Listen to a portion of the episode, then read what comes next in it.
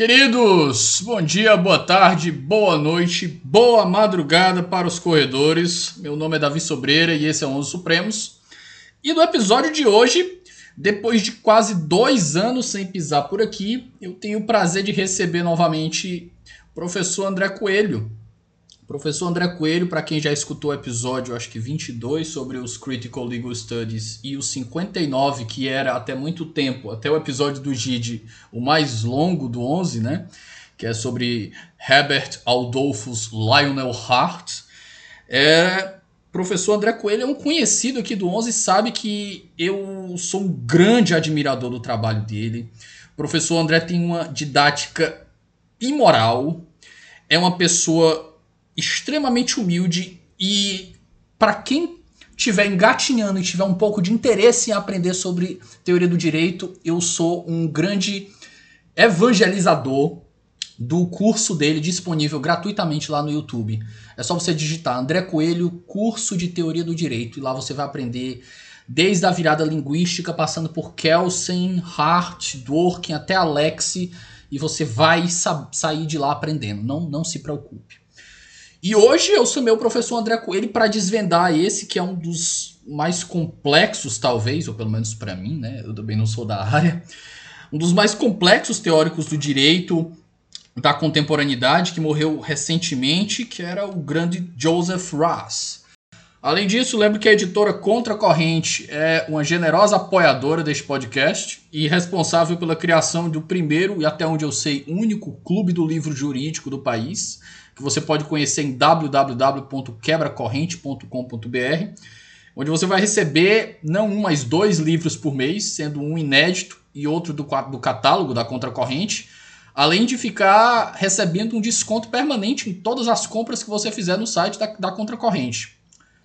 Por fim, mas não menos importante, lembrando que na descrição do episódio você vai achar outras informações relevantes, como o link para quebra-corrente, o link do Lattes do convidado ou da convidada da vez, a lista de referências e indicações de leitura ou de filmes, etc., dependendo do episódio, a minutagem no sumário que eu crio aqui, que dá um trabalho danado, e, obviamente, o link para o nosso Apoia-se. Pessoal, o trabalho do 11 é muito gratificante, é muito enriquecedor, mas ele também tem seus custos e ajudar a qualificar o debate público com as conversas que a gente traz por aqui é, requerem muito investimento de tempo, de material e dedicação que a gente tem. Então, se você puder ajudar a gente e quiser contribuir para a expansão do projeto, dá uma passada lá no Apoia-se. Você pode deixar qualquer valor acima de dois reais. Acima de 12 reais você consegue acesso ao nosso grupo de mensagens lá no WhatsApp, que você recebe os episódios já gravados com antecedência e até nos planos mais caros você consegue até acesso à nossa curadoria, que você recebe um livro exclusivo lá no 11, numa caixinha da curadoria do 11, numa caixinha personalizada com marca páginas e tudo. É isso. Espero que gostem do episódio e até depois a vinheta.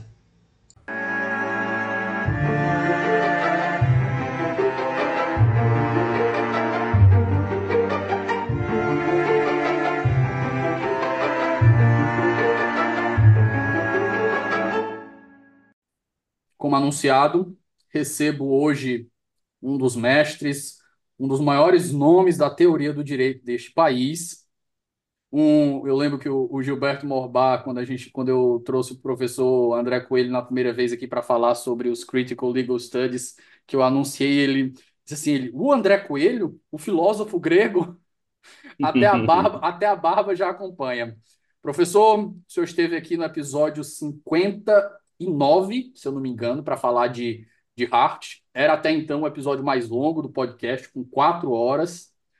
E agora o senhor volta para a gente falar de novo de teoria de direito, mas sobre o, o finado, recente finado Joseph Ross. Se reapresente para os nossos ouvintes que estão com saudade ou que não lhe conhecem aí. Fale, faça o seu jabá, onde é que o senhor trabalha, qual a sua área de pesquisa. Ok. Bom, obrigado pela, pelo convite, Davi. É, bom, então eu sou André Coelho, sou originário de Belém do Pará, onde eu tive formação em Direito na Universidade Federal do Pará.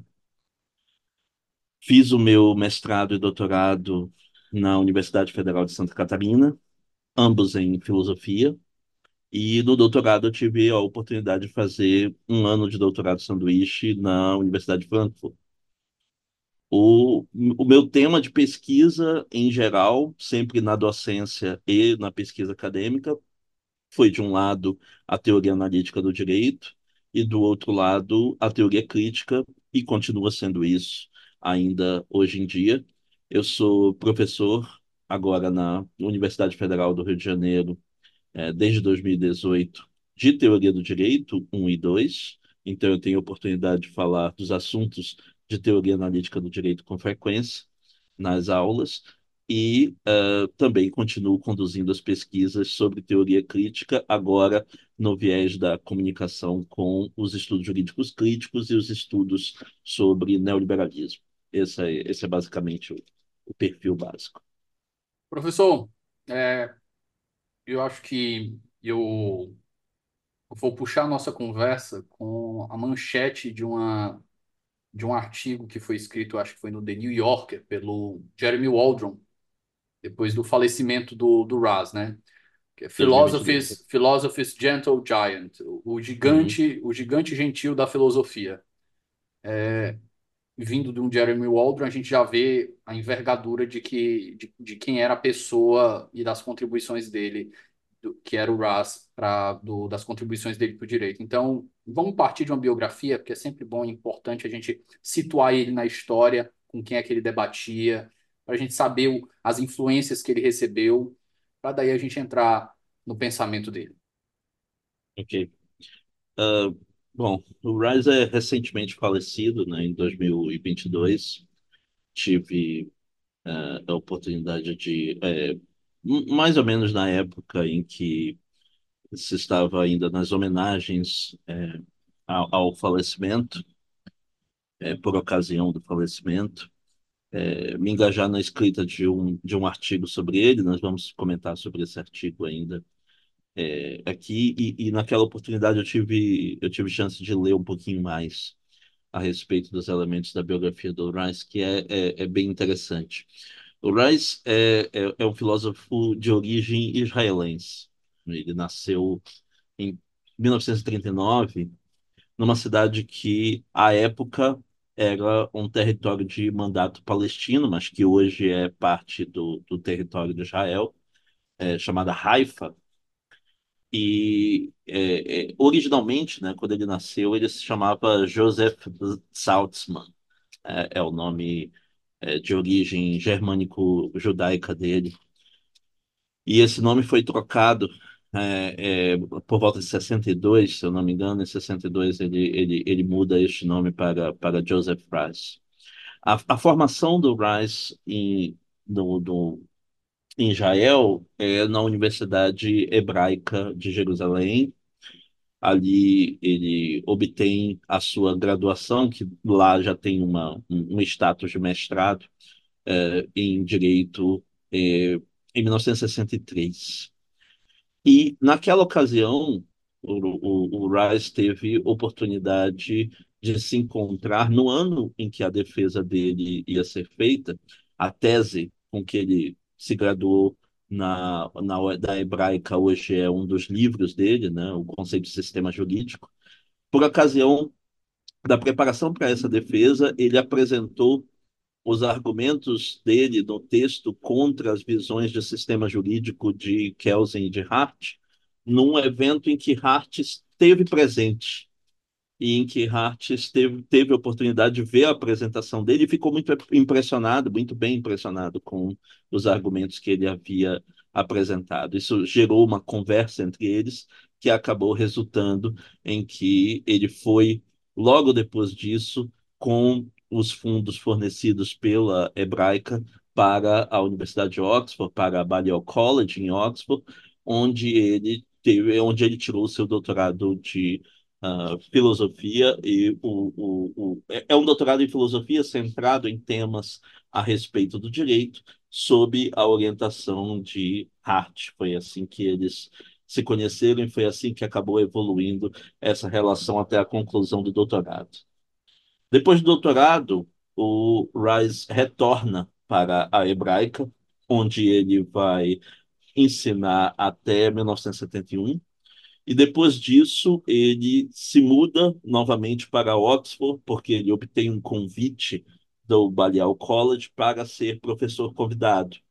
Ali, ele acaba se tornando professor titular em Oxford, e Oxford acaba se tornando a segunda casa magisterial, a segunda casa docente dele, até por volta dos anos 2000 é, mais ou menos por volta de 2002, o, o Rice consegue uma, um, uma colocação na Columbia Law School, em Nova York, que passa a ser a, a terceira casa, passa a ser a terceira universidade em que ele ensina, e é aquela em que ele se tornou mais famoso nos Estados Unidos, é aquela em que ele desenvolveu a sua uh, a sua filosofia para além da filosofia do direito, para ser uma filosofia prática com, completa, para ser uma filosofia política, para ter uma ética uh, que está relacionada com isto, uma teoria da, da ação, uma teoria das razões práticas, uh, uma teoria dos valores, tudo isso está, de algum modo, incluso dentro da teoria do, do Rice. E quando ele faleceu em uh, 2022, ele ainda estava como professor aposentado, mas ainda ministrando aulas na Universidade de Colômbia. Então, isso é, digamos, o mapa dele, o, ma o mapa da vida dele é esse trajeto que vai de Israel para Londres e de Londres para uh, Nova York. E, e dentro deste trajeto uh, foram publicadas as, as suas obras principais, uh, em que uma delas que eu já citei, o conceito de sistema jurídico, é a publicação da tese que ele havia produzido na Hebraica, é, enquanto que os outros, as outras obras, como a Autoridade do Direito, como Razão Prática e Normas, como a Moralidade da Liberdade, que vão se tornar também imensamente famosas e fazer com que ele se torne um dos grandes filósofos do direito e um dos grandes filósofos práticos é, do final do século XX, início do século XXI, são publicadas também durante esse período. É, é o que faz com que é, as obras que são dedicadas, inclusive, à interpretação da obra do Rice, como é, há duas coletâneas nesse sentido que estão que foram publicadas, uma delas ainda em vida e, a, e outra mais recentemente depois da morte dele, é, geralmente precisam ser repartidas por assunto para que se consiga dar conta de tudo aquilo que ele produziu e da, das várias contribuições que ele teve em vários terrenos diferentes, né, em várias temáticas diferentes. Então, esse, esse é o teórico de que nós estamos falando, mas no caso, sempre que o Rice é invocado como um dos grandes dentro da teoria do direito, normalmente é por causa da tese da autoridade, que foi desenvolvida pela primeira vez no Autoridade do Direito em 71, e é, por causa da, do, do, do, da tese dele do positivismo exclusivo, né? por causa da defesa dele a respeito do positivismo exclusivo, e ele passa a ser um dos principais representantes do positivismo é, exclusivo a, a, conhecido, né? uma das principais referências da vários dos, dos teóricos que, inclusive, comentam sobre este assunto, tendem a ver os outros positivistas exclusivos, uh, seja André Marmor, seja Scott Shapiro, como sendo autores que meramente oferecem uma variante daquele argumento principal que foi fornecido pelo Rice no, no, no uh, no, no Autoridade do Direito. Né? Eu disse ainda há pouco que era em 71, mas na verdade é em 79 que o Autoridade do Direito é publicado. E aí, nós estamos aqui para falar a respeito dele, para tentar esclarecer um pouco melhor as ideias principais desse autor, que tem uma, tem uma reputação, tem uma fama, não só no Brasil, mas em vários locais do mundo, de ser um autor complicado de entender, né? de ser um autor particularmente desafiador em termos de encarar os seus textos e sair desse texto compreendendo o suficiente, estando suficientemente seguro daquilo que você leu. Eu espero que, a partir das, do- da conversa que a gente vai ter e a partir das, das explicações que vão ser dadas, esse trajeto fique mais facilitado para quem for fazer essa tentativa de contato direto. Para quem está familiarizado com o seu curso de teoria do direito lá no YouTube, sabe que eu fiz o convite certo para a gente desvendar essas dificuldades aqui. Professor, segundo Certo, ponto, a gente entra agora na base dele, que é a teoria das razões práticas. certo. É, eu, eu, eu acho sempre interessante, embora geralmente o interesse de quem está querendo ouvir sobre Rice se dirija diretamente para aquilo que ele tem a dizer sobre o direito e sobre o positivismo, eu acho sempre interessante que a, a exposição sobre as ideias do Rice ocorra em dois momentos. Que você, por um lado, entenda a teoria das razões práticas primeiro, e depois entenda como é que a defesa dele do positivismo exclusivo funciona. Então, eu sempre acho interessante fazer essa exposição em duas partes, para que você primeiro entenda como é que os conceitos são articulados na teoria das razões práticas e depois veja como esses mesmos conceitos vão ser mobilizados para chegar a conclusões a respeito do direito e das relações entre autoridade e direito. Então, o problema das razões práticas no, no, no RISE começa a ser articulado Há algumas pessoas que acham que já está presente no, no conceito de sistema jurídico. Eu tendo a achar que não, embora a, as ideias de razões práticas ali apareçam. Eu acho que o problema, enquanto formulação concreta, aparece na autoridade do direito. E lá no autoridade do direito, o Rice vai formular o problema da seguinte maneira. Ele diz que ele quer resolver o que ele chama de o paradoxo da autoridade. O paradoxo da autoridade é a dificuldade que você tem de justificar por que que obedecer às ordens de uma autoridade é algo racional. E essa dificuldade existe porque toda vez que você tenta caracterizar o que é obediência às ordens de alguém, fica parecendo que aquilo que você faz ao obedecer é renunciar ao seu juízo a respeito do que é certo ou errado para adotar a diretiva de certo e errado dada por uma outra pessoa, a qual, por sua vez, você está renunciando de fiscalizar ou examinar criticamente e está se pré-comprometendo a seguir, não importa aquilo que ela diga. Então, neste sentido, é, obedecer a uma autoridade parece ser, por definição, renunciar ao uso da razão renunciar ao uso do seu juízo racional, renunciar à, à diferenciação de critérios entre certo e errado e adotar uma diretiva de outra pessoa sem fazer a respeito dela o devido exame racional e a devida crítica. E exatamente por isso, é, no paradoxo da autoridade, tal como ele formula, é, fica aparecendo que ou você faz uso da sua própria razão, examina critérios por si mesmo e decide segundo o seu próprio juízo, ou você obedece às diretivas de uma autoridade, mas não tem como fazer essas duas coisas ao mesmo tempo. E o Rice queria uma maneira de resolver o paradoxo. Ele queria uma maneira de mostrar que existe sim uma racionalidade própria, uma racionalidade interna a obedecer diretivas de uma autoridade. Obedecer diretivas de uma autoridade pode, num contexto apropriado, ser tão racional ou inclusive mais racional do que decidir segundo o seu próprio juízo, desde que certas condições uh, estejam presentes, desde que certas condições se apresentem.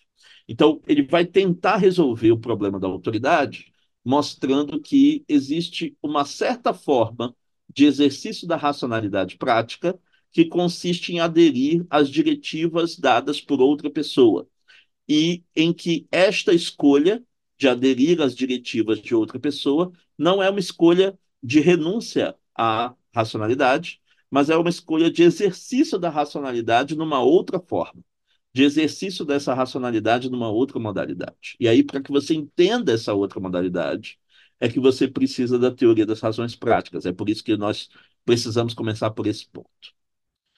o modo como ele vai fazer a explicação dele sobre razões práticas é, se baseia fundamentalmente numa diferenciação entre dois tipos de razões para agir, é, que ele vai chamar de razões de primeira ordem e segunda ordem.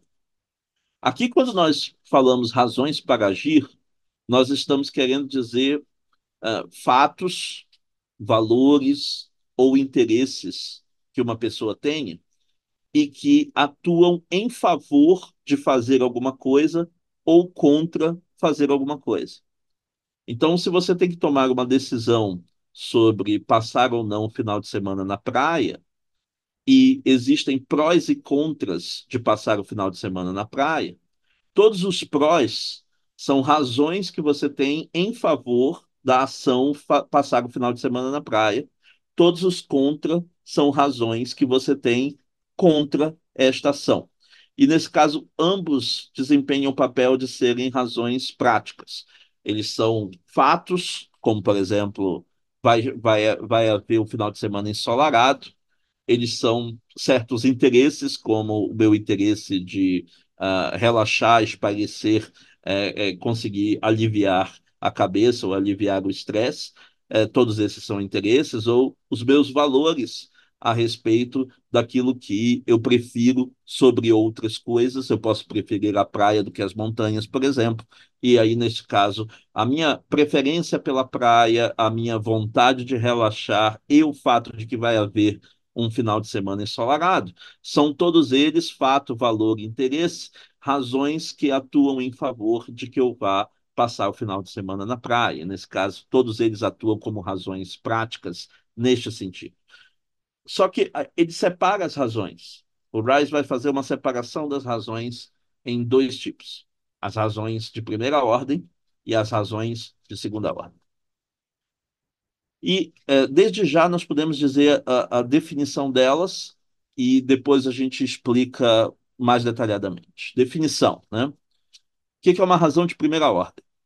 Então, a, a, as razões de primeira ordem são essas razões para agir ou para não agir, que podem ter um peso maior ou menor quando comparados com outras razões, e que, se entrarem em conflito com outras razões de primeira ordem, são, esse conflito é resolvido por um balanço de razões, que é uma comparação entre todas as razões, ou entre o peso relativo somado de todas as razões em favor daquela ação é, versus, do outro lado, o peso é, relativo da soma de todas as razões é, em desfavor daquela mesma operação, em desfavor daquela ação.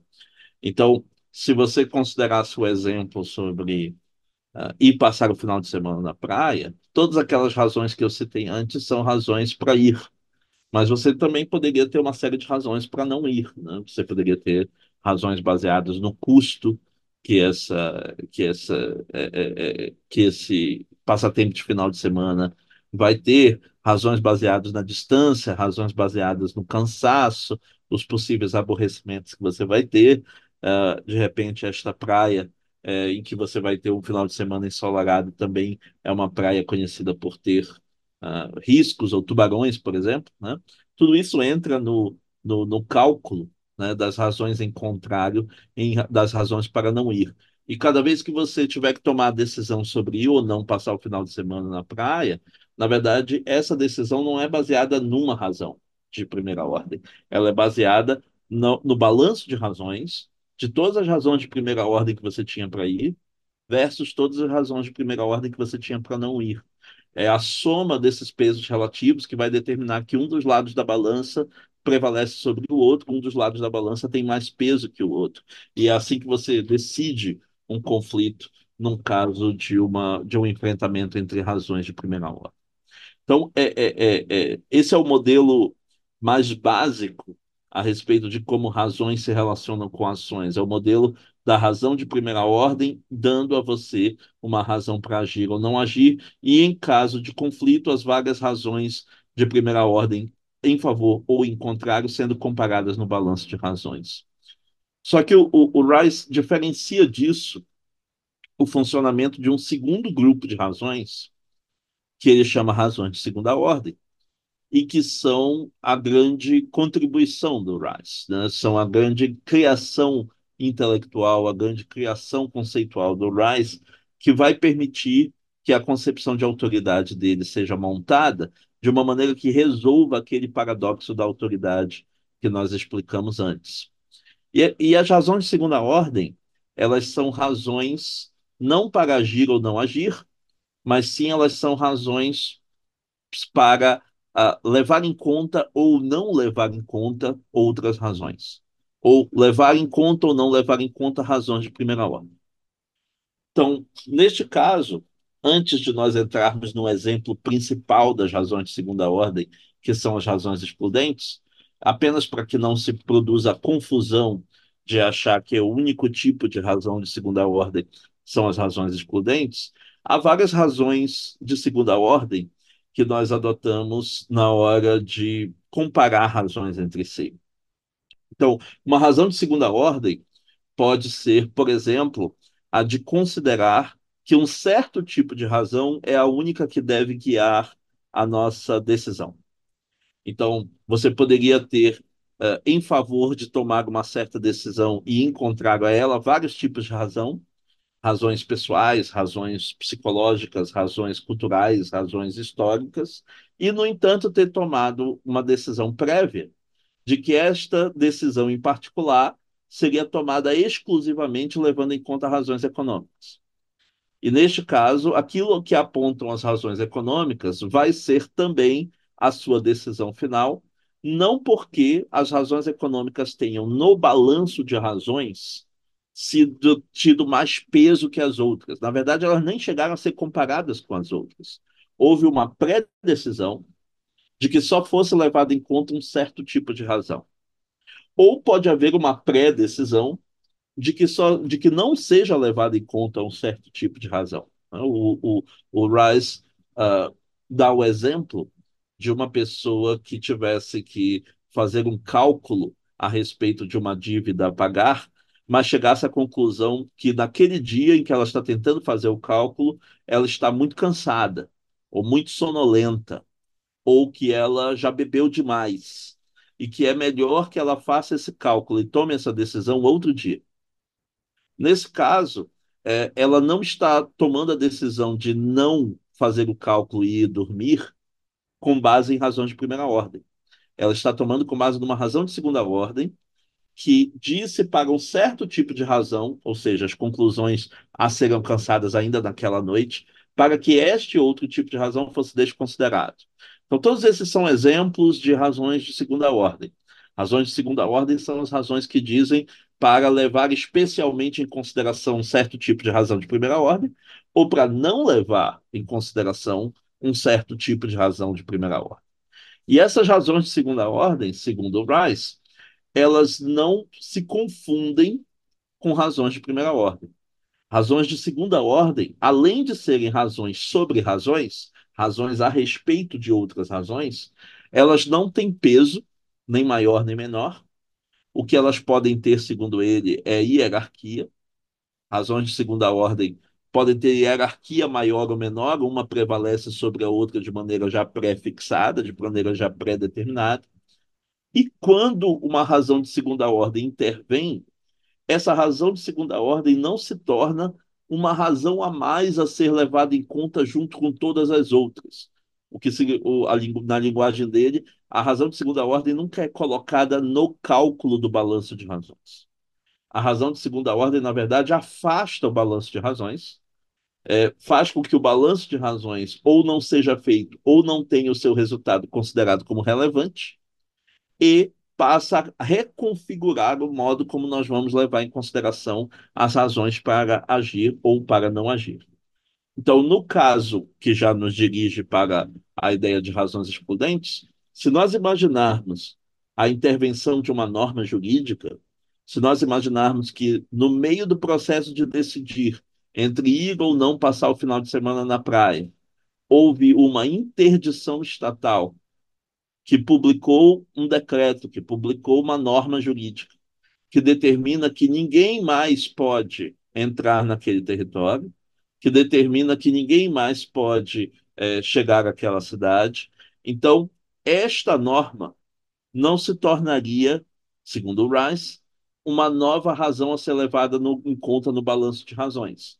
De, digamos, você não colocaria essa ordem de, de que ninguém mais pode entrar naquele território no mesmo status que a consideração sobre os custos da viagem, ou no mesmo status da preocupação com os tubarões na praia. Você, na verdade, afastaria o balanço de razões, você não levaria mais em conta o balanço de razões que estava levando em conta antes e, determin... e passaria a tratar esta nova razão, esta razão de segunda ordem, a norma jurídica, como sendo uma razão sendo uma razão que substitui as razões que você tinha antes e determina sozinho aquilo que você deve fazer daqui para frente. O nome desse fenômeno, em que uma razão de segunda ordem afasta o balanço de razões e substitui as razões que você tinha antes, passa a ser a, o elemento decisivo de como você vai agir daqui para frente, o nome desse fenômeno na teoria do Rice é preempção. Então, preempção é usada aqui no sentido de substituição. Uma preempção de razões é o, o, o fenômeno pelo qual uma razão de segunda ordem é, substitui as razões anteriores pertinentes àquela ação e passa a determinar sozinha como é que você deve agir. O Rice diz que uma razão desse tipo, uma razão excludente, ela atua ao mesmo tempo como razão de segunda ordem, na medida em que ela afasta as suas razões anteriores, mas ela também, ao substituí-las, fornece uma razão de primeira ordem que é determinante de maneira exclusiva. Né? Então, ela, uma razão excludente, ela afasta as razões anteriores que você tinha e determina sozinha como é que você tem que agir dali em diante. Uma coisa que às vezes passa despercebido nessa parte da explicação do Rice é que uh, o Rice diz que uh, as razões excludentes elas afastam as razões de primeira ordem que você tinha antes. Mas, na verdade, elas afastam apenas as razões de primeira ordem que não são compatíveis com a ordem dada por essa razão excludente. Então, você poderia imaginar, por exemplo, alguém que está considerando a possibilidade de assaltar um banco e que está levando em conta todas as razões de primeira ordem em favor e em contrário a assaltar um banco. Na hora em que esta pessoa fosse confrontada por uma norma jurídica que proíbe essa ação e que é encarada como uma razão de segunda ordem, essa razão de segunda ordem excludente afastaria as razões em favor de assaltar o banco. Porque, como a norma está proibindo assaltar o banco, ela está determinando que a ação deve ser não assaltar. Dessa maneira, enquanto razão de segunda ordem, ela está excluindo as razões que haviam para assaltar. Ela está excluindo as razões em favor da ação. Mas todas as razões que você tinha antes já para não assaltar este banco, todas essas razões permanecem intactas, essas não são substituídas, essas não são afastadas. Isso vai ter uma importância lá na frente, quando nós falarmos a respeito de, de, de razões morais utilizadas dentro do direito, exatamente porque todas as razões que você já tinha antes, que vão no mesmo sentido da ação que está sendo prescrita pela norma, todas estas razões permanecem porque a razão excludente não exclui razões que estão em conformidade com ela. Ela, ela exclui apenas as razões de primeira ordem que estavam em desconformidade com ela, substituindo essas razões e determinando sozinha aquilo que você tem que fazer daqui para frente. Né? Então, só sistematizando isso, é, as razões de segunda ordem, então, são razões sobre razões, primeira diferença em relação de primeira ordem, as razões de primeira ordem são sobre ação, as razões de segunda ordem meta-razões. São meta-razões, isso. Elas são tais como as regras secundárias do Rice são regras sobre regras e não regras sobre ação.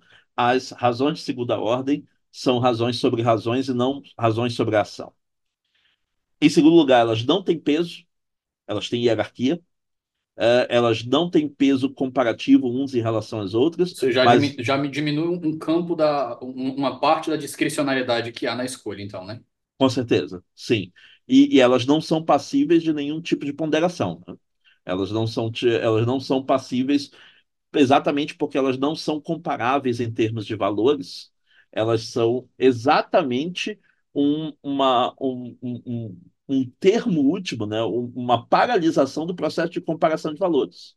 É, elas, elas estão, é, elas tornam irrelevante a comparação do peso valorativo que você estava dando antes para razões de primeira ordem, e nesse sentido elas nunca atuam a partir de nenhum tipo de comparação entre elas. Então, elas não têm peso, elas têm hierarquia, e, em terceiro lugar, se houver ah, ah, um conflito entre elas, o que decide jamais é o peso relativo que elas não é, o que decide é a sua hierarquia maior ou menor. Então, o Rines, inclusive, dá certos exemplos em que eu sou capaz de emitir razões de segunda ordem para mim mesmo, tomando uma decisão, por exemplo.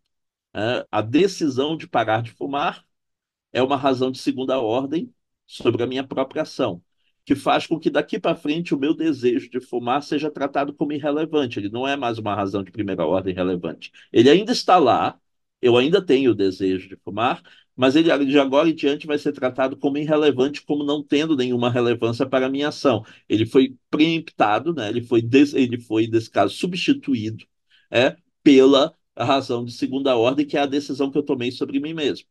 Só que a, a decisão que eu tenho sobre mim mesmo, ela tem um grau de hierarquia que é menor do que de outras razões de segunda ordem. Se eu, por exemplo, ah, estou num emprego no meu local de trabalho, e dentro daquele local de trabalho, dentro de certos limites, eu obedeço às ordens dadas pelos meus superiores sobre como executar esse trabalho, é, neste caso, durante aquele tempo em que eu estou trabalhando, as ordens desses superiores têm hierarquia maior do que as decisões sobre mim mesmo a respeito daquilo que eu quero ou não quero fazer. E por isso, nesse caso, ambos, a ordem do meu superior no emprego e a minha decisão sobre mim mesmo são razões de segunda ordem, só que elas têm hierarquias diferentes, pelo menos dentro do contexto do local de trabalho. Né? Dentro do contexto do local de trabalho, a hierarquia maior é a das determinações dos meus superiores. Só que eles não podem dar uma ordem para mim que seja ilegal, porque há uma hierarquia acima da deles, que é a hierarquia das normas jurídicas, e as normas jurídicas estão acima da determinação desses superiores hierárquicos, de tal maneira que, se houver um conflito entre essas determinações, há um conflito, digamos, entre a minha decisão que eu tomo sobre mim mesmo, a ordem que eu recebo dos meus pais no contexto da família, ou, ou, a ordem dos meus superiores no contexto do trabalho e a norma jurídica lá em cima, né, acima destas outras hierarquias, isso não é decidido a partir do peso relativo dessas razões. Isso é decidido a partir de hierarquias que são socialmente e politicamente organizadas dentro de uma certa configuração da sociedade. Então, dentro daquela configuração da sociedade, existe uma certa hierarquia de razões de segunda ordem que decide possíveis conflitos entre elas. Isso, isso já é, é, é, isso, isso já dá uma ideia de como é que o Rice imagina que o direito atua. Né? O direito uh, uh, uh, fornece um conjunto de razões de segunda ordem que prevalecem sobre todas as outras razões de segunda ordem, que organizam todas as outras razões de segunda ordem e prevalecem sobre todas elas, de, de tal maneira que as razões de segunda ordem do direito elas estão protegidas e esse é o último dos conceitos aqui do, dos tipos de razão, elas são razões protegidas, porque além de elas serem razões de segunda ordem, porque se referem a outras razões, além delas serem razões excludentes, porque elas fazem a preempção de razão e de razões anteriores co contrárias a elas, e determinam sozinhas o que, que o sujeito deve fazer, além de elas serem razões de segunda ordem e razões excludentes, elas são razões excludentes que não podem ser afastadas por nenhuma razão de segunda ordem que tenha maior hierarquia que elas, porque não há nenhuma razão que tenha maior hierarquia que elas, e dessa maneira é, elas são razões de segunda ordem que não têm como ser canceladas por outras. Ao não poderem ser canceladas por outras, elas são chamadas razões protegidas. Então, as razões dadas pelas normas jurídicas no RISE são razões uh, de segunda ordem, são razões excludentes e são razões protegidas. Desses três conceitos, nós vamos ver que o conceito de razões excludentes é o conceito central, para que você entenda como é que a autoridade funciona em geral e como é que a autoridade funciona no direito. E aí já podemos passar, se você se você quiser, se não tiver alguma outra pergunta, já podemos passar para a explicação sobre a autoridade no RISE, uma vez que nós tenhamos entendido o que, que são razões excludentes.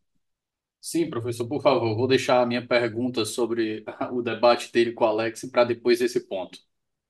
Tá ótimo.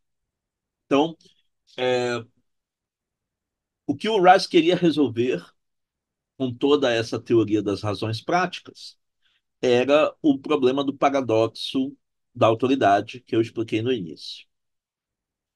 Como é que ele usa o conceito de razões excludentes agora para chegar nessa solução do problema? Bom, o Rice primeiro diferencia dois tipos de autoridade. Ele diferencia entre autoridade de fato e autoridade legítima. Autoridade de fato você tem quando as ordens que você emite para certos sujeitos são obedecidas por esses sujeitos. Então, autoridade de fato você tem quando a sua autoridade é eficaz, o exercício da sua autoridade é eficaz. O que não significa que você tenha autoridade legítima. Né? No exemplo lá do Ost, né? do, do, do assaltante armado que dá ordens para que o caixa do banco entregue o dinheiro, se o caixa do banco entrega de fato dinheiro sob a ameaça é, é, da, da ponta de uma arma, e, e nesse caso, é, é, a ordem dele foi obedecida. Ele teve, durante aquele momento, durante aquela relação, ele teve autoridade de fato. Mas ele não tem autoridade legítima. Ele, ele não tem autoridade legítima porque não há nenhuma boa razão suficiente pela qual você possa dizer que aqui o caixa do banco tinha a obrigação ou dever de obedecer às ordens que ele emitiu. Há uma razão prudencial bastante relevante de por que fazer isso, para livrar-se da morte.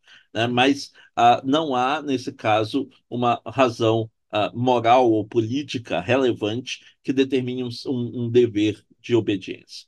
Quando você diz que uma certa autoridade deve ser obedecida, o que você quer dizer é que, neste caso, ela não tem é, apenas autoridade de fato, ela tem autoridade legítima. Autoridade legítima significa que uh, não significa que o seu comando é obedecido, mas significa que ele deve ser. Significa que há no, consideradas todas as razões a respeito. Há boas razões para obedecer a este comando. E, na verdade, é, a, a, a autoridade legítima é exatamente o, o, o, ponto que permitiria resolver o paradoxo da autoridade. Porque se você chegar na autoridade legítima, você vai estar dizendo que uh, há um, uma certa autoridade cujos comandos devem ser obedecidos. E isso, do ponto de vista racional, significa há uma certa autoridade em relação a cujos comandos eu tenho mais razões para obedecer do que para desconsiderar e decidir por mim mesmo, segundo meu próprio juízo. E isso resolveria o problema. Nesse caso, seria racional obedecer às ordens dessa autoridade. É, é, é, nesse ponto que ele está tentando chegar. Mas, primeiro, ele diferencia entre autoridade de fato e autoridade legítima. E ele estabelece duas condições, e apenas duas, em que a autoridade é legítima. Só há duas situações em que a autoridade é legítima.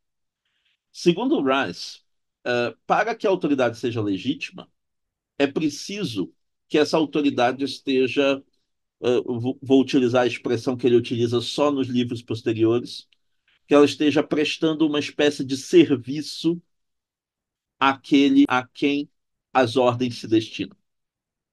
É, então, aquele que está dando as ordens está, na verdade, prestando um serviço àquele a quem ele está emitindo essas ordens. Que tipo de serviço? É, ele está fornecendo, a partir das suas diretivas, a partir da sua, dos seus comandos, meios mais adequados com que aquele sujeito a quem ele está se dirigindo pode realizar as razões que já são relevantes para ele. Então, se você imaginar uma, uma relação entre A e B, A está emitindo a ordem para que B se comporte de uma maneira X. Só que esta ordem só é legítima na abordagem do Raz se, ao obedecer a essa ordem de fazer uma coisa X, B está dessa maneira realizando melhor as razões que se aplicam a ele do que ele estaria se ele tivesse que decidir por si mesmo, do que ele estaria se ele decidisse sozinho a respeito do que fazer. Então, quando o Rice diz que a, que a autoridade tem que, tem que funcionar como um serviço àquele, a quem a ordem é dirigida, é no sentido de que o propósito da autoridade, o que um propósito que faz com que ela seja legítima em vez de ilegítima, é o propósito de realizar as razões do comandado e não do comandante. E nesse sentido, ao realizar melhor as razões que o comandado considera relevantes, ela se, ela se torna um exercício legítimo de autoridade. Então, a, a, a, esse, esse é o, o, a configuração que ele está tentando fazer. A autoridade o funciona... desejo, se me permite, professor, o desejo do comandado, o desejo aí seria na ideia de a vontade do legislador, por exemplo, o que o legislador colocou como lei seria uma manifestação da vontade do comandado? Não, não, não nesse, não nesse sentido. Aquilo que ela tem que realizar são as razões, não, não os desejos. As razões relevantes daquela pessoa. Então, se você imaginar que, caso aquela pessoa tivesse que decidir sozinho, e caso ela tivesse pleno conhecimento de todas as razões relevantes a respeito da sua ação, ela num juízo racional, decidiria pelo melhor conjunto de razões, caso ela fizesse o juízo racional, pelo melhor conjunto de razões, fazer uma coisa X em vez de uma coisa Y. É necessário que a ordem mande que ela faça X e não Y. E ao, ao, ao, ao, ao fazer com que ela faça X e não Y, a ordem está como que facilitando que ela realize aquilo que ela já teria as melhores razões para fazer. Ela, é, ela, nesse caso, está dando acesso, talvez mais rápido, talvez mais direto, ou talvez é, politicamente sustentado, como nós vamos ver nos exemplos é, é, a seguir, mas a, ela está, ao dar esta ordem, facilitando o caminho para que esta pessoa faça aquilo que ela já teria as melhores razões para fazer. Isto significa, então, que se a autoridade atua como serviço, se a autoridade manda fazer aquilo que existem as melhores razões para fazer, e o Rice diz que ele só consegue enxergar duas situações em que isso aconteceria. A primeira situação é se A está muito mais bem informado que B a respeito de quais são as razões pertinentes. Nesse caso, B gostaria de tomar a melhor decisão, mas ele não tem pleno conhecimento das razões pertinentes. A tem um conhecimento pleno, ou pelo menos muito maior que B, a respeito das razões pertinentes, e por isso faz sentido para B obedecer a A mais do que faz sentido que ele decida sozinho. Esse é o motivo pelo qual, ao, ao, ao chegar à constatação de que você está doente, você procura um médico ao invés de decidir por si mesmo o que você tem. É, o, o motivo pelo qual você procura um médico é porque o médico tem condições de avaliar quais são as razões é, relevantes, os fatos, os valores, e, os, e levando em conta os seus, o seu interesse de curar-se. Né? É, o médico tem condições de fazer um exame das razões pertinentes que é muito melhor do que aquele que você faria sozinho, sem conhecimento médico. E exatamente por isso ele tem condições de fazer um diagnóstico do que você tem, um prognóstico daquilo que você deve fazer para se curar, que está muito mais no seu interesse do que qualquer coisa que você pudesse uh, achar, que, que você pudesse alcançar por meio dos seus achismos a respeito do que você tem. Nesse caso, o exemplo do médico ilustra bem uma situação em que obedecer à ordem de uma autoridade é mais racional do que decidir do, do, que decidir por mim mesmo, porque eu vejo que há uma diferença, há um déficit de conhecimento entre mim e o médico, entre o médico e eu, né?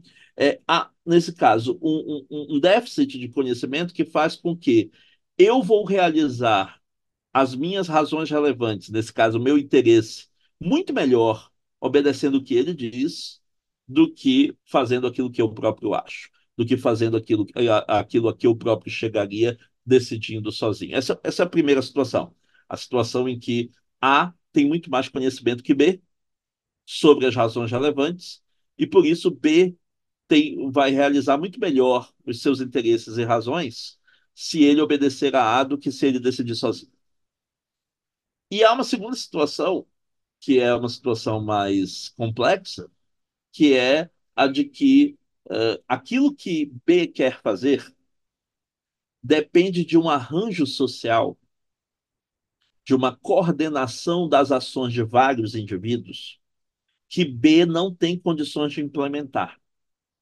B não tem autoridade sobre todos aqueles indivíduos e não tem como controlar as ações de todos aqueles indivíduos.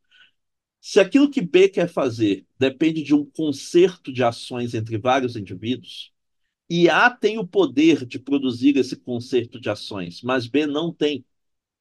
Então, A está em melhor condição de estabelecer uma diretiva para todos esses sujeitos ao mesmo tempo daquilo que eles devem fazer, porque se eles seguirem esta diretiva estabelecida por A, todos eles vão estar agindo com coordenação de ação necessária para que os interesses deles sejam realizados. O Rice usa um exemplo, que é o exemplo dos, da, da sinalização de trânsito e das regras de trânsito, para mostrar isso. De, nesse sentido, se você imaginasse o que seria o tráfego de, de automóveis sem as regras de trânsito, é, eu, é, os meus interesses básicos continuariam os mesmos. Eu tenho interesse de chegar onde eu quero chegar, eu tenho interesse de chegar em segurança, eu tenho interesse de não ser atingido por outros automóveis, eu tenho interesse de é, é, é, que, que eu não tenha nenhum tipo de perda ou atraso dentro desse. Os meus interesses são os mesmos que eu tenho dentro do espaço do, do, do, do tráfego de veículos regulado por regras. Mas eu tenho uma razão para seguir as regras do Estado, porque uma vez que os vários sujeitos que estão no tráfego de veículos. Se submetam a essas mesmas regras estabelecidas pelo Estado, é mais provável que dessa maneira eu realize os meus interesses de chegar onde eu quero, chegar em segurança sem que eu sofra perdas nem atrasos, do que se cada um tomasse a decisão por si mesmo a respeito do que deve fazer no trânsito para atingir esses interesses se cada um tomasse a decisão por si mesmo, é muito provável que os interesses da maioria dos indivíduos não fossem atendidos dentro deste processo. E por isso, é, eu tenho uma razão para obedecer às ordens dadas pelo Estado. São, são dois tipos de configuração em que eu tenho uma autoridade legítima. Aquela em que quem dá a ordem tem muito mais conhecimento que eu, e aquela em que quem dá a ordem tem um poder de coordenação da ação coletiva de vários indivíduos que eu não tenho. Então, nessas duas possibilidades, se o meu, uh, o, o, a realização das minhas razões e interesses depende de um conhecimento que eu não tenho e outro tem em maior proporção que eu, então eu tenho boas razões para obedecer à ordem dele. E é, se a, a realização das minhas razões e interesses depende de um esquema concertado de ações de uma coordenação coletiva da ação, que eu não tenho como implementar, mas outro sujeito tem, eu tenho uma boa razão para obedecer a ele. Essas são as duas possibilidades que estão dentro da teoria do Rice. E nesses dois casos, a autoridade funcionaria como serviço, porque a diretiva dada por esse por A para B, né, a diretiva dada por A para B atuaria no interesse de B, atuaria no interesse da realização das razões que B já tinha, é apenas que B não tinha tanto conhecimento quanto A, ou não tinha capacidade de coordenação coletiva da ação que A possuía. Uma vez que você chega a isso, uma vez que você é, é, é, tenha em mente que essas são as duas hipóteses de uma autoridade legítima, aí, segundo Rice, você resolveu o problema da autoridade.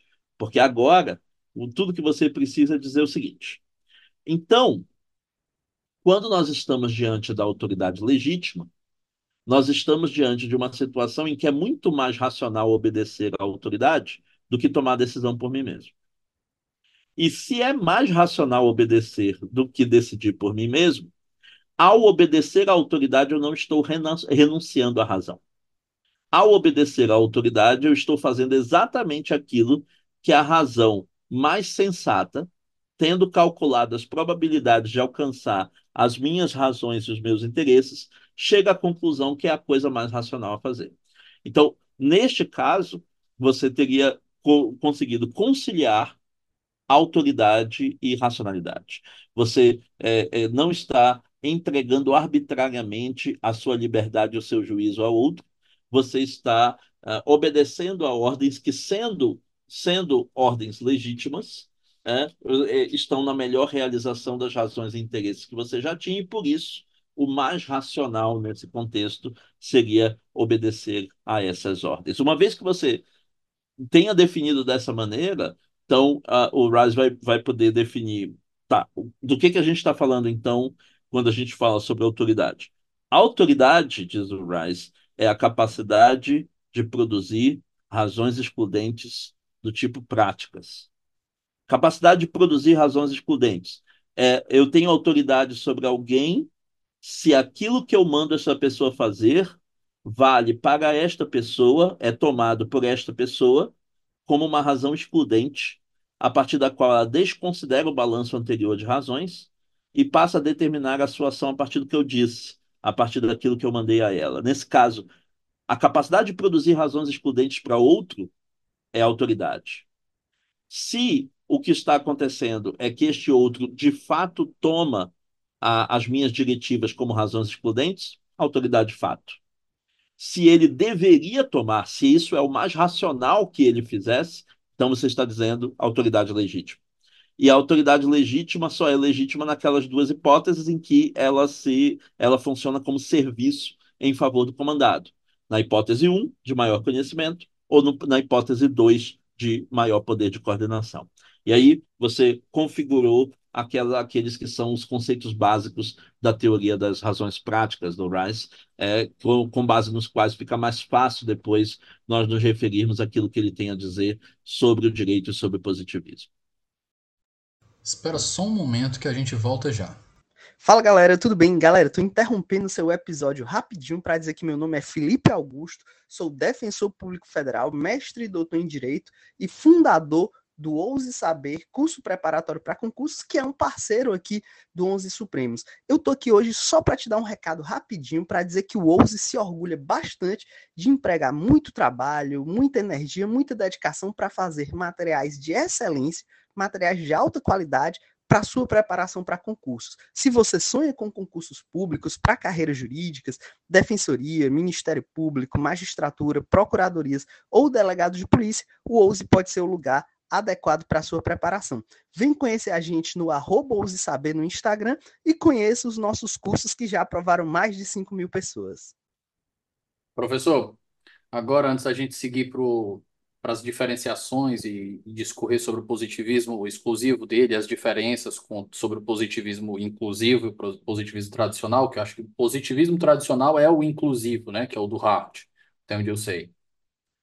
É, tem um artigo que eu descobri por indicação por indicação do, do meu orientador, o professor Juraci Mourão, que ele diz que é uma das maiores pancadas intelectuais que alguém já teve, principalmente na área de teoria do direito, que é um debate em que o, o Raz vai responder a uma crítica que o Alex faz, eu não sei se é ao positivismo em si ou é uma parte do positivismo. Eu queria saber se a gente poderia passar por esse, por esse artigo e discutir um pouco o que, do que, que ele trata. Ok. Uh, bom, Juraci é um, um, um, amigo de longa data, né? alguém que alguém por meio de quem eu, eu acabei tendo contato com a Unicristos em, em Fortaleza e, e, várias vezes tive a oportunidade de ministrar módulos de teoria do direito lá. E esse artigo a que você está se referindo, é, o argumento da injustiça, né, como não responder ao positivismo jurídico. É um artigo do Rise Inclusive, de 2000... estou deixando linkado aqui no o link para acesso a ele no, na descrição do episódio, pessoal. Excelente. É, é, é, esse artigo foi escrito em 2007 e ele é um, um artigo em que o Rise está respondendo a, a um artigo do, do a um, a um artigo anterior do Alex a respeito da natureza da teoria do direito, em que ele faz uma crítica generalizada ao positivismo jurídico, né? Dos termos que com que nós nos familiarizamos a partir da teoria dos direitos fundamentais do Alex.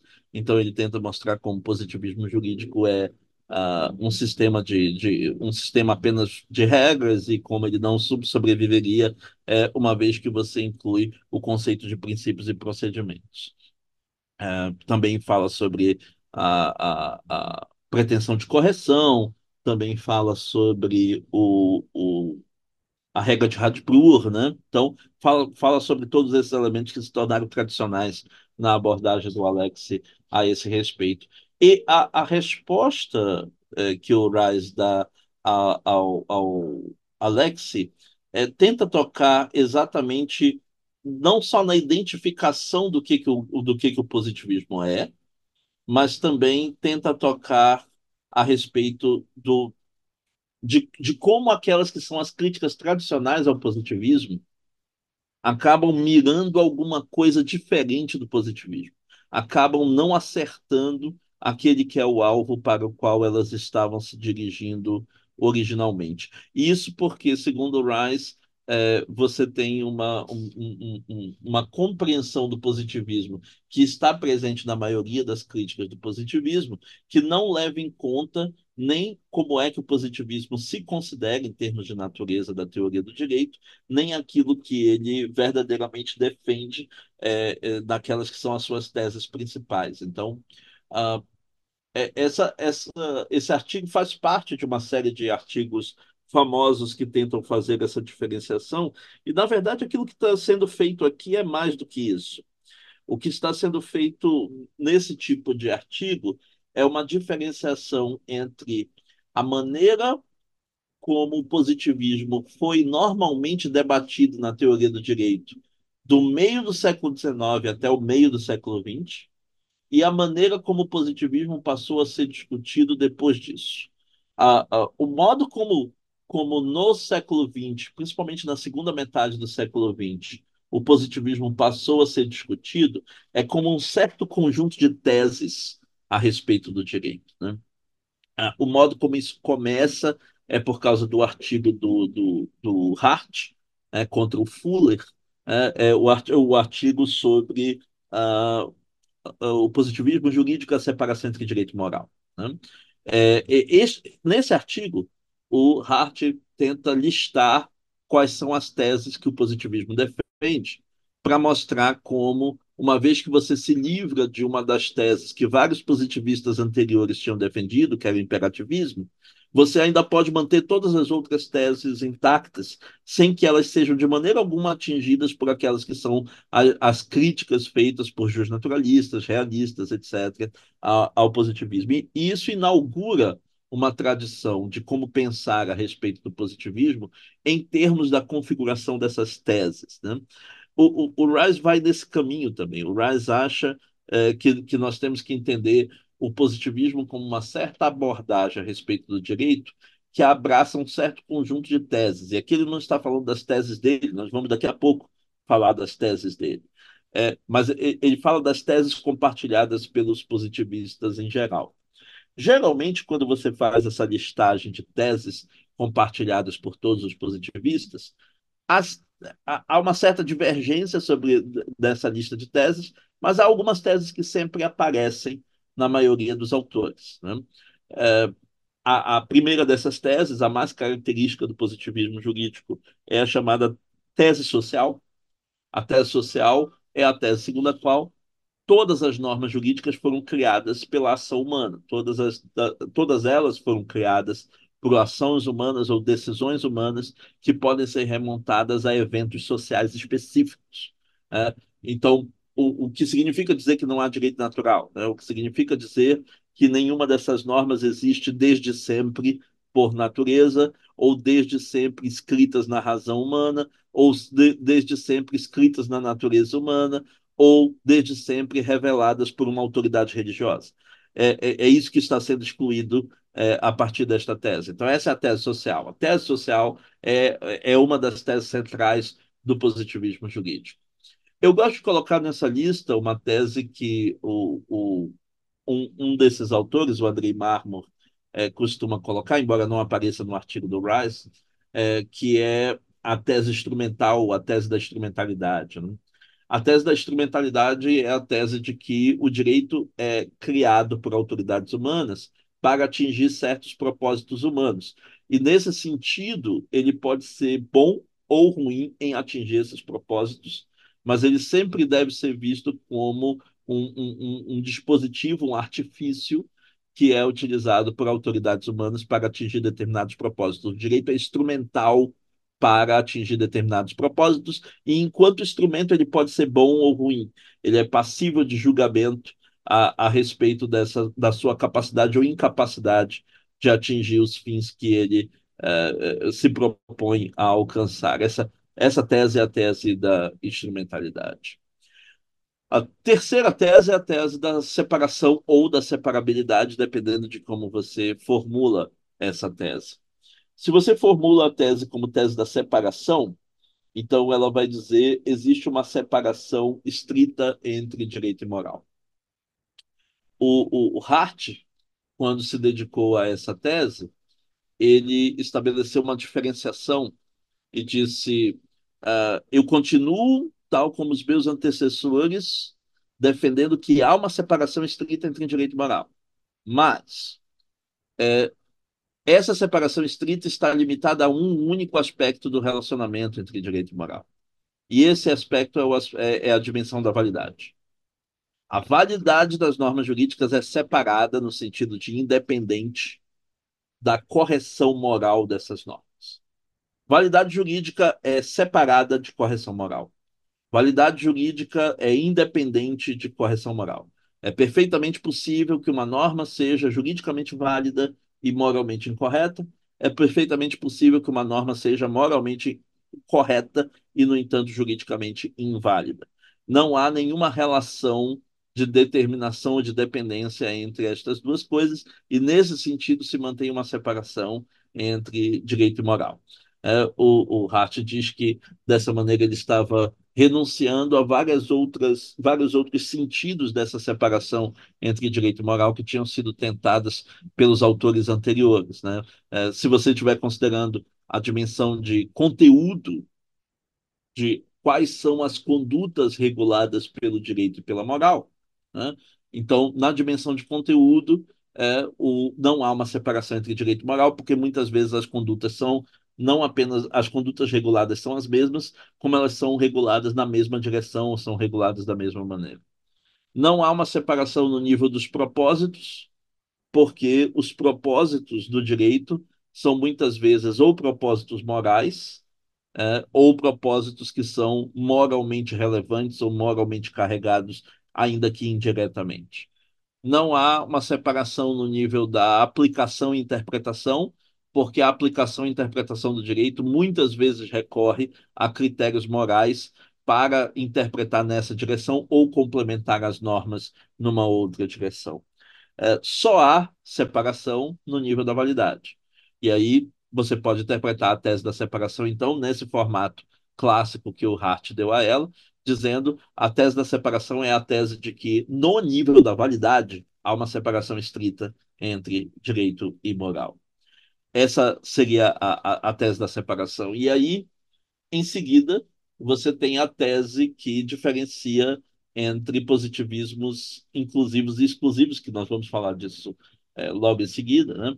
A, a, a, tese que viria depois da tese da separação é, é, é, exatamente a tese da incorporação, se você for um positivista inclusivo, ou a tese das fontes, se você for um positivista exclusivo. Se você for um positivista inclusivo, você aceita uma tese chamada tese da incorporação, segundo a qual a regra de reconhecimento de cada comunidade, aquela que aparece na teoria do Hart, a regra secundária que determina quais são os critérios de validade para todas as outras regras, de que as, a regra de reconhecimento de cada comunidade pode incluir entre os seus critérios de validade critérios morais. Se ela pode fazer essa inclusão, se ela pode incorporar critérios morais como critérios jurídicos, então você adere à tese da incorporação, e nesse caso você é um positivista inclusivo. Se você acha que isto nunca pode acontecer, então, na verdade, as normas têm que, têm que poder ser reconhecidas na sua validade e no seu conteúdo, com referência exclusivamente a fatos sociais e não a valores e normas morais. E neste caso, se você acredita nisso, então você acredita numa coisa chamada tese das fontes. E a tese das fontes sociais é a tese de que não apenas, como lá em cima na tese social, não apenas as normas são sempre produzidas por ações humanas e por fatos sociais, mas elas têm que ser compreendidas, inclusive no seu conteúdo, inclusive na interpretação do seu conteúdo, apenas com referência a outros fatos sociais e não a valores ou normas morais de que elas pudessem depender. Nesse caso, a, a, essa é a, a chamada tese das fontes, e a tese das fontes faz parte das teses defendidas pelo Rice. Né? Vai ficar muito mais claro por que, quando nós exibirmos a tese das fontes como uma das teses que ele defende, dentro da concepção mais ampla dele sobre o positivismo exclusivo, sobre como é que o positivismo exclusivo funciona.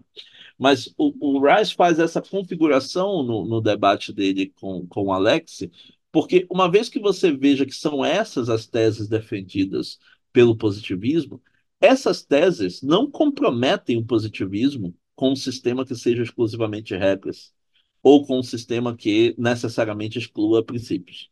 Essa, essas teses não comprometem o positivismo com uma interpretação das regras dessa ou daquela maneira. Né? O positivismo não é formalismo, por exemplo. Né? O, o, o positivismo não implica que as regras devam ser preferencialmente interpretadas no seu sentido mais literal e menos carregado moralmente ou menos ou levando menos em conta propósitos uh, sociais ou propósitos das próprias normas. Esta visão é a visão formalista. E o formalismo foi um parceiro do positivismo nas formulações do positivismo no século XIX. Mas não há uma relação direta nem necessária entre uh, é, entre positivismo e formalismo. E as teses do positivismo não implicam que o autor tenha que ser um formalista, a tal ponto que o próprio Hart é um antiformalista, embora moderado, o Kelsen é um antiformalista, embora moderado. Nenhum deles acha que a interpretação literal das normas é a interpretação mais autoritativa. Nenhum deles considera que os propósitos ou valores implicados nas normas têm que ser desconsiderados pelos seus aplicadores, e na, nada disso está dito nas teorias positivistas desses autores. Né? Então, boa parte daquilo que o. Ou o, seja, o Alex fez um grande espantalho. É, mas nesse caso, o, o, o Alex está apenas dando continuidade a um espantalho muito comum dentro da teoria do direito. Né? A, a, a um espantalho do positivismo que uh, para o qual, e o Rice e o Hart não reconhecem isso devidamente, mas há outros positivistas que reconhecem isso mais claramente, um espantalho para o qual alguns positivistas contribuíram bastante que ocorresse. Principalmente os positivistas que adotaram uma retórica mais caricatural, mais forte caricatural, contra os seus adversários, sejam justnaturalistas, sejam realistas, é, da, da época em que eles estavam. Esses juristas contribuíram bastante para que o positivismo fosse visto como uma teoria daquilo que ele não é. O positivismo não é uma teoria sobre a interpretação das normas, por exemplo. É, o positivismo é uma teoria sobre a validade das normas. O, o positivismo é uma teoria sobre a identificação das normas válidas e sobre a determinação da natureza do direito à luz desta forma de identificação. Ele não é uma teoria sobre a interpretação das normas, ele não é uma teoria sobre a aplicação das normas, ele não é uma teoria sobre a obediência às normas, ele não é, portanto, a teoria que diz que nós devemos interpretar é, da maneira mais literal ou estrita, ela não é a teoria que diz que nós temos que obedecer às normas mesmo quando elas são altamente injustas. Nada disso faz parte das teses do positivismo. As teses do positivismo são apenas aquelas, né? a, a tese social, a tese instrumental, a tese da separação e a tese da incorporação, se você for positivista inclusivo, ou a tese das fontes, se você for um positivista exclusivo. E são exclusivamente essas, apenas essas, as teses que informam a visão do positivismo jurídico. Uma vez que você configura dessa maneira, então, a, para que você ataque o positivismo jurídico, você não pode ter como via do seu ataque o modo como decisões judiciais costumam ser tomadas. Porque, porque o positivismo não é uma teoria sobre isso. É, você precisa ter como via do seu ataque a ideia de que existe alguma outra forma de identificação das normas válidas que não seja a partir de fatos, fatos sociais estabelecidos. Se você disser que existem fatos naturais que estabelecem normas, é, se você for um juiz naturalista, ou se você disser que os valores e normas morais tem um componente pelos quais eles conseguem determinar normas jurídicas, mesmo sem fatos sociais que os consolidem, mesmo sem fatos sociais que criem positivamente essas normas, se você defender uma teoria desse tipo, então de fato você está defendendo uma teoria não positivista. Mas a maioria das teorias que se oferecem como antipositivistas ou como não positivistas atacam, na verdade, teses que não são teses fundamentais do positivismo. E é, é isso que o Rice tenta demonstrar nesse artigo. Maravilha. Superado esse ponto, esse debate, professor, eu ia agora puxar a gente para fazer. O senhor já estabeleceu as bases da teoria do RAS, e agora a gente discute o que diferencia o que ficou conhecido como positivismo jurídico exclusivo, que é a proposta dele, e o que é o positivismo tradicional, que eu acho que é o, é o inclusivo, que é a, a, o tradicional do, do, do, do Herbert Hart. Certo, ok. É, bom, vamos então diferenciar primeiro os termos que nós estamos usando. Uh, na teoria do direito, se faz uma distinção entre positivismo tradicional ou clássico versus positivismo contemporâneo.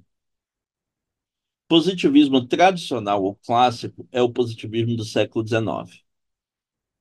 Positivismo contemporâneo é o positivismo que começa a partir de Hart e Kelsen. Então, já há uma diferenciação aqui, porque o positivismo clássico era um projeto muito mais ambicioso do que o positivismo contemporâneo. Ele era um projeto político e, ao mesmo tempo, jurídico. Ele tinha uma certa visão de reforma da sociedade. Ele se voltava contra o justnaturalismo, tentando ser uma teoria tão abrangente quanto o justnaturalismo. Ele tinha uma teoria epistemológico-científica específica baseada no racionalismo e positivismo. Este tipo de positivismo é o positivismo do século XIX, é o positivismo tradicional ou o positivismo clássico. O positivismo contemporâneo é aquele que se inicia com Kelsen e Hart em diante. Este positivismo contemporâneo tem pretensões muito mais modestas. Ele geralmente é um positivismo que se limita a estabelecer o que é a natureza do direito a partir de uma identificação, uma teoria da identificação das normas. Ele renuncia a ser uma teoria da interpretação, ele renuncia a ser uma teoria da, da, da obediência, e, e, e ele, ele, ele se limita a estabelecer qual é a lógica interna com que, dentro da prática do direito, se identificam normas válidas. Ele é sobre tudo isto. Ele, ele, ele quer, sobretudo, realizar esta pretensão. Esse é o positivismo contemporâneo. Agora, o positivismo contemporâneo ele pode ser anterior ao debate Hart-Dworkin ou posterior a ele. O positivismo contemporâneo anterior ao debate Hart do Work não precisa se pronunciar sobre a questão inclusiva exclusiva, porque essa questão só vem à tona como relevante uma vez que você considere que a, a tese da regra de reconhecimento do Hart é ameaçada, ou supostamente é ameaçada, pela, pelo reconhecimento, pela admissão de que existem princípios jurídicos com conteúdo moral que só vem à tona como uma das críticas de Dworkin. é, para positivistas que não estão levando isso em consideração, como a teoria pura do direito, por exemplo, não leva essa possibilidade em consideração em momento algum, não é que uh, Kelsen esteja defendendo nenhum sistema que seja formada só de regras e não de princípios, ele simplesmente não fez essa diferenciação porque ela não era relevante para ele, e não é que ele esteja aderindo ao positivismo exclusivo ou ao positivismo inclusivo, porque ele, nem, ele não está nem no horizonte de possibilidades epistêmicas naquele momento que você adira a uma dessas posições ou a outra. Essas posições só fazem sentido depois do debate Hart do Work. É, inclusive, vale a pena dizer isso em relação, inclusive, a Hart. Às vezes, quando eu estou ministrando aulas ou estou falando sobre Hart, como nós tivemos a oportunidade de fazer é, no episódio do podcast sobre isso, é, fa faz sentido do ponto de vista da facilitação didática você dizer que o Hart sempre foi um positivista inclusivo, porque lá na, desde a primeira edição do conceito de direito, ele tinha dito que alguns dos critérios de validade que a regra de reconhecimento pode adotar são critérios morais. Ele disse isso uh, uh, uh, no capítulo 8 e no capítulo 9 da, do, do, do, conceito de direito desde a primeira edição. Isso não foi modificado. Desde que, na, desde na, que as regras morais sejam positivadas. Né? Desde que elas sejam positivadas, desde que esses critérios tenham sido é, é, eles próprios positivados, é, esses critérios podem ser usados como critérios jurídicos, a, é, independentemente do fato de eles terem caráter moral. Isso está reconhecido desde antes, mas isso ainda não significava, naquele contexto, tomar uma posição em favor do positivismo inclusivo, porque a dicotomia não estava presente. A dicotomia não, não, não era possível naquele momento. Então, o que o Hart estava fazendo era fazendo uma constatação que, inclusive para ele, você percebe pelos parágrafos breves em que ele fala disso, não é uma constatação que tenha impacto relevante sobre a teoria do ponto de vista dele. É uma mera constatação de que, se você olha os critérios de validade usados pelas regras de reconhecimento dos vários países, você vai ver que em certos países, alguns desses critérios da regra de reconhecimento são critérios morais. É, é, é, e isso para ele era uma constatação simples, era uma questão descritiva, era um fato que você observava olhando as regras de reconhecimento que são observadas pelas comunidades jurídicas. Ele não estava, naquele momento, tomando um, um, um partido deliberado por um lado ou pelo outro dessa controvérsia.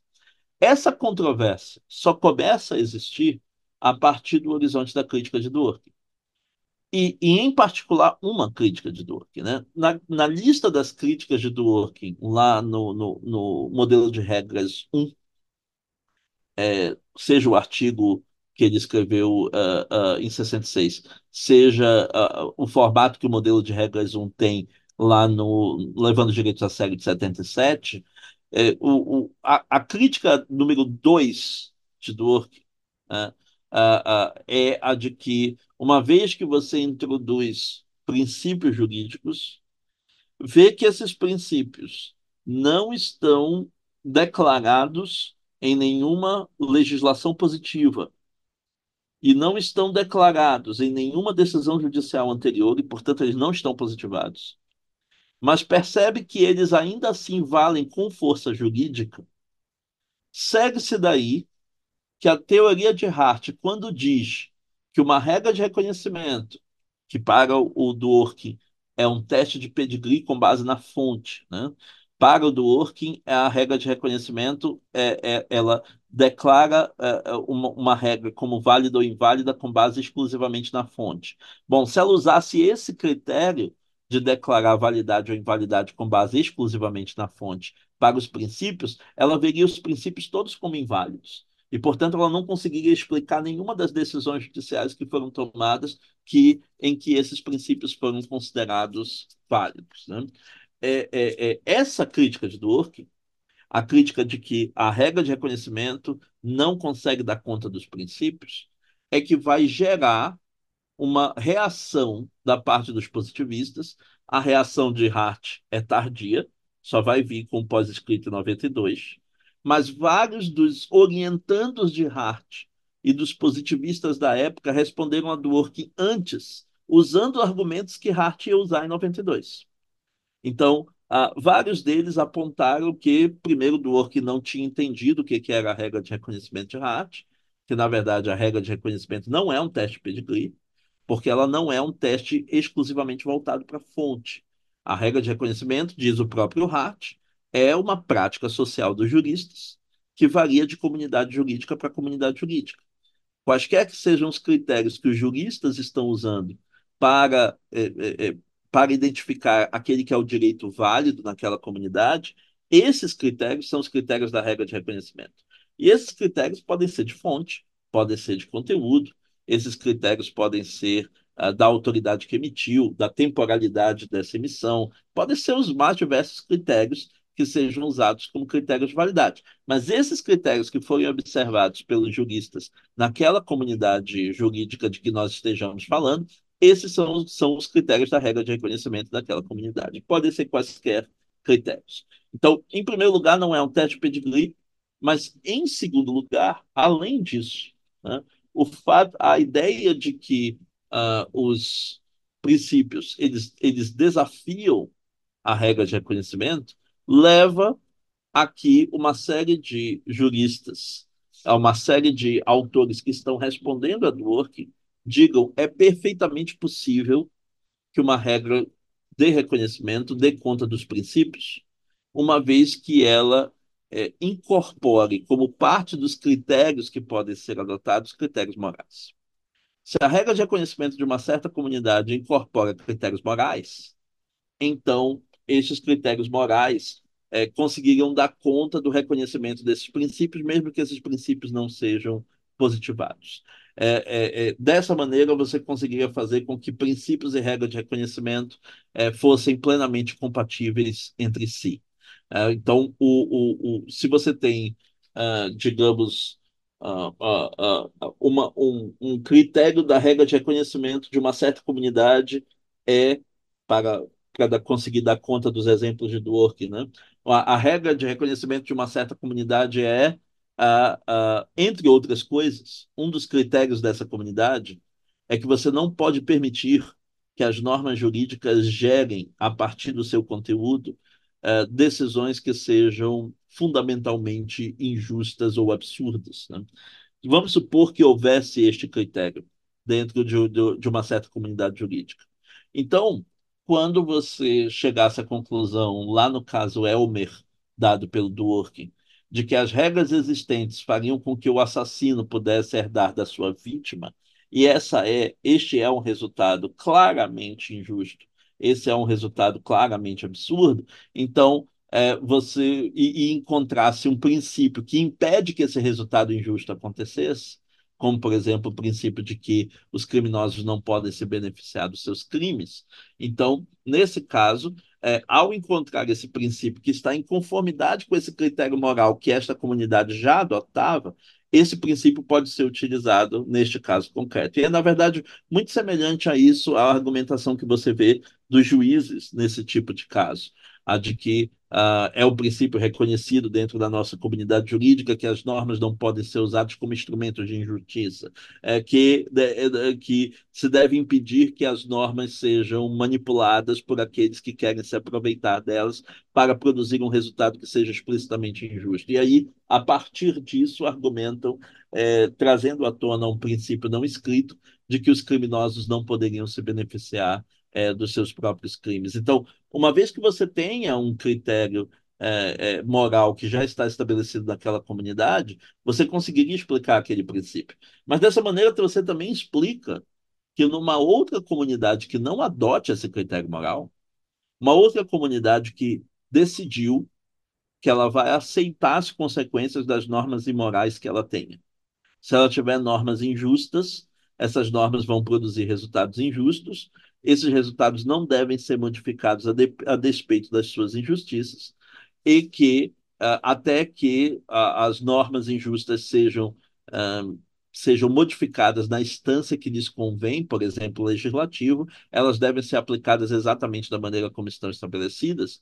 Nesta outra comunidade, em que o critério moral da primeira não está presente, aquele princípio do, de que os criminosos não podem se beneficiar dos seus crimes ou não existiria ou não teria validade, ou não poderia modificar o resultado daquele julgamento especificamente, e Elmer sairia vencedor é, da, da, daquela causa se ela fosse julgada nesta outra comunidade. Então, é a altura em que esses autores estão é, trabalhando com essa resposta do Orc, que eles vão estabelecer então a seguinte ideia, a de que a, a, a regra de reconhecimento é uma prática social dos juristas, ela não é uma regra escrita. Essa prática social varia de comunidade para comunidade. Essa prática social pode adotar quaisquer critérios de validade, e esses critérios de validade podem ser, inclusive, critérios morais, embora não tenham que ser necessariamente.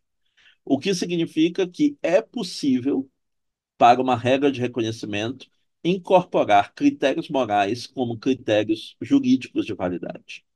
Ao afirmar isso, você está afirmando a tese da incorporação, que é uma certa interpretação a respeito da regra de reconhecimento, da compatibilidade da tese de, da, da regra de reconhecimento com critérios morais. E aí você passa a ter uma certa interpretação de Hart, que é a interpretação que se livraria das críticas de Dworkin e que vai ficar conhecida depois como positivismo inclusivo. Apenas quando essa interpretação for rejeitada por aqueles que interpretam que dessa maneira, se o positivismo fizesse esta concessão, ele estaria oferecendo uma imagem contraditória de como o direito funciona. Porque o positivista exclusivo é alguém que acha que existe algo na natureza do direito, existe algo na própria uh, definição da essência do que o direito é, que é incompatível com a moralidade, que é incompatível com critérios morais. E, portanto, se você afirmar que o direito incorpora critérios morais como critérios jurídicos, você estaria fazendo a afirmação de que o direito incorpora um certo tipo de critério que é contraditório com a sua natureza e que faria com que ele deixasse de funcionar como direito. E por isso eles consideram que é impossível, que é exatamente a tese oposta da incorporação, é impossível para a regra de reconhecimento incorporar critérios morais como critérios jurídicos. É impossível que isso aconteça, e o que torna isso logicamente impossível é o fato de que existe alguma característica na essência do direito, na natureza do direito, que é inerentemente incompatível com critérios morais. E aí o, o positivista exclusivo chama para si a responsabilidade de provar o que, que há no direito que é, afinal de contas, incompatível com critérios morais. Por que, que moral, critérios morais fariam com que o direito deixasse de ser direito, deixasse de atuar como direito? E aí, cada um vai ter a sua respectiva resposta sobre isso. O Rice, como nós vamos examinar, tem uma resposta baseada no conceito de autoridade. Seria incompatível com o conceito de autoridade, e a autoridade é um conceito necessário do direito. É, o, o, o Marmor tem uma resposta baseada na ideia de convenções. O direito é necessariamente um arranjo convencional. Quando você entende como é que convenções funcionam, você entende que critérios morais são incompatíveis com o funcionamento de convenções. E o Shapiro tem uh, um argumento baseado no conceito de planos. Uma vez que você entenda qual é o tipo de planos que as normas jurídicas são, você vê que ao, uso de critérios morais seria incompatível com a lógica dos planos, é, seja a lógica simples, seja a lógica geral dos planos, é, que estão lá no livro dele, o Legality, é, e por isso há também esse elemento que torna incompatível a relação entre direito e critérios morais. Então, todo positivista jurídico, que todo positivista jurídico exclusivo afirma que critérios morais são incompatíveis com algum elemento da natureza do direito.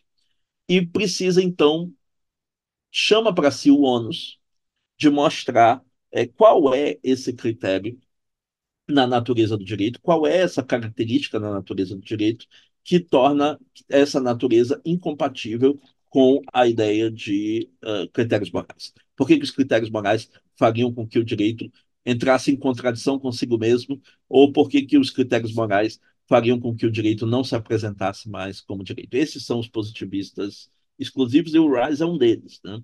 O Rice é um dos positivistas exclusivos, ele é o principal positivista exclusivo, ele é aquele que tem o argumento mais sofisticado do, em favor do positivismo exclusivo, mais convincente a respeito do positivismo exclusivo, ainda que você, ainda se você discordar do positivismo exclusivo, se você for um positivista inclusivo, se você for um antipositivista, você ainda assim considerará que, em comparação com os argumentos fornecidos por Andrei Marmor e por Scott Shapiro, os, os argumentos do Rice são argumentos mais sofisticados, mais sistemáticos, mais convincentes, e você pode, em grande parte, ver os argumentos fornecidos por Marmor e Shapiro como sendo variantes dos argumentos que já tinham sido oferecidos pelo Rice anteriormente. Esses argumentos que nós vamos discutir na, na próxima parte agora. Pessoal, fique à vontade para continuar. Eu já estamos seguindo aqui o seu roteiro. Aí a gente fez a diferenciação e agora a gente entra na ideia de autoridade, perempção e a justificação formal, né? Então vamos lá. É, o que nós vamos ver agora é passo por passo do argumento com que o Rice tenta provar a posição dele sobre o positivismo exclusivo. Tenta provar, portanto, que haveria algo de logicamente incompatível em que o direito incorporasse critérios morais.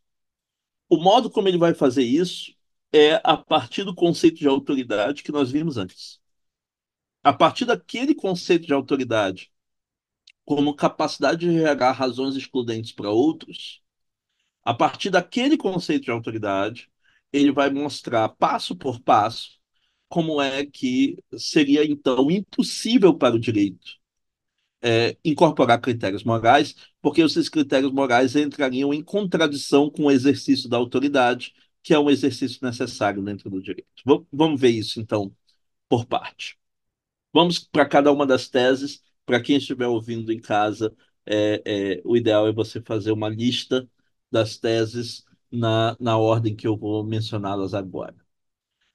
Primeira tese do argumento é a tese da autoridade, e a tese da autoridade diz o seguinte: né?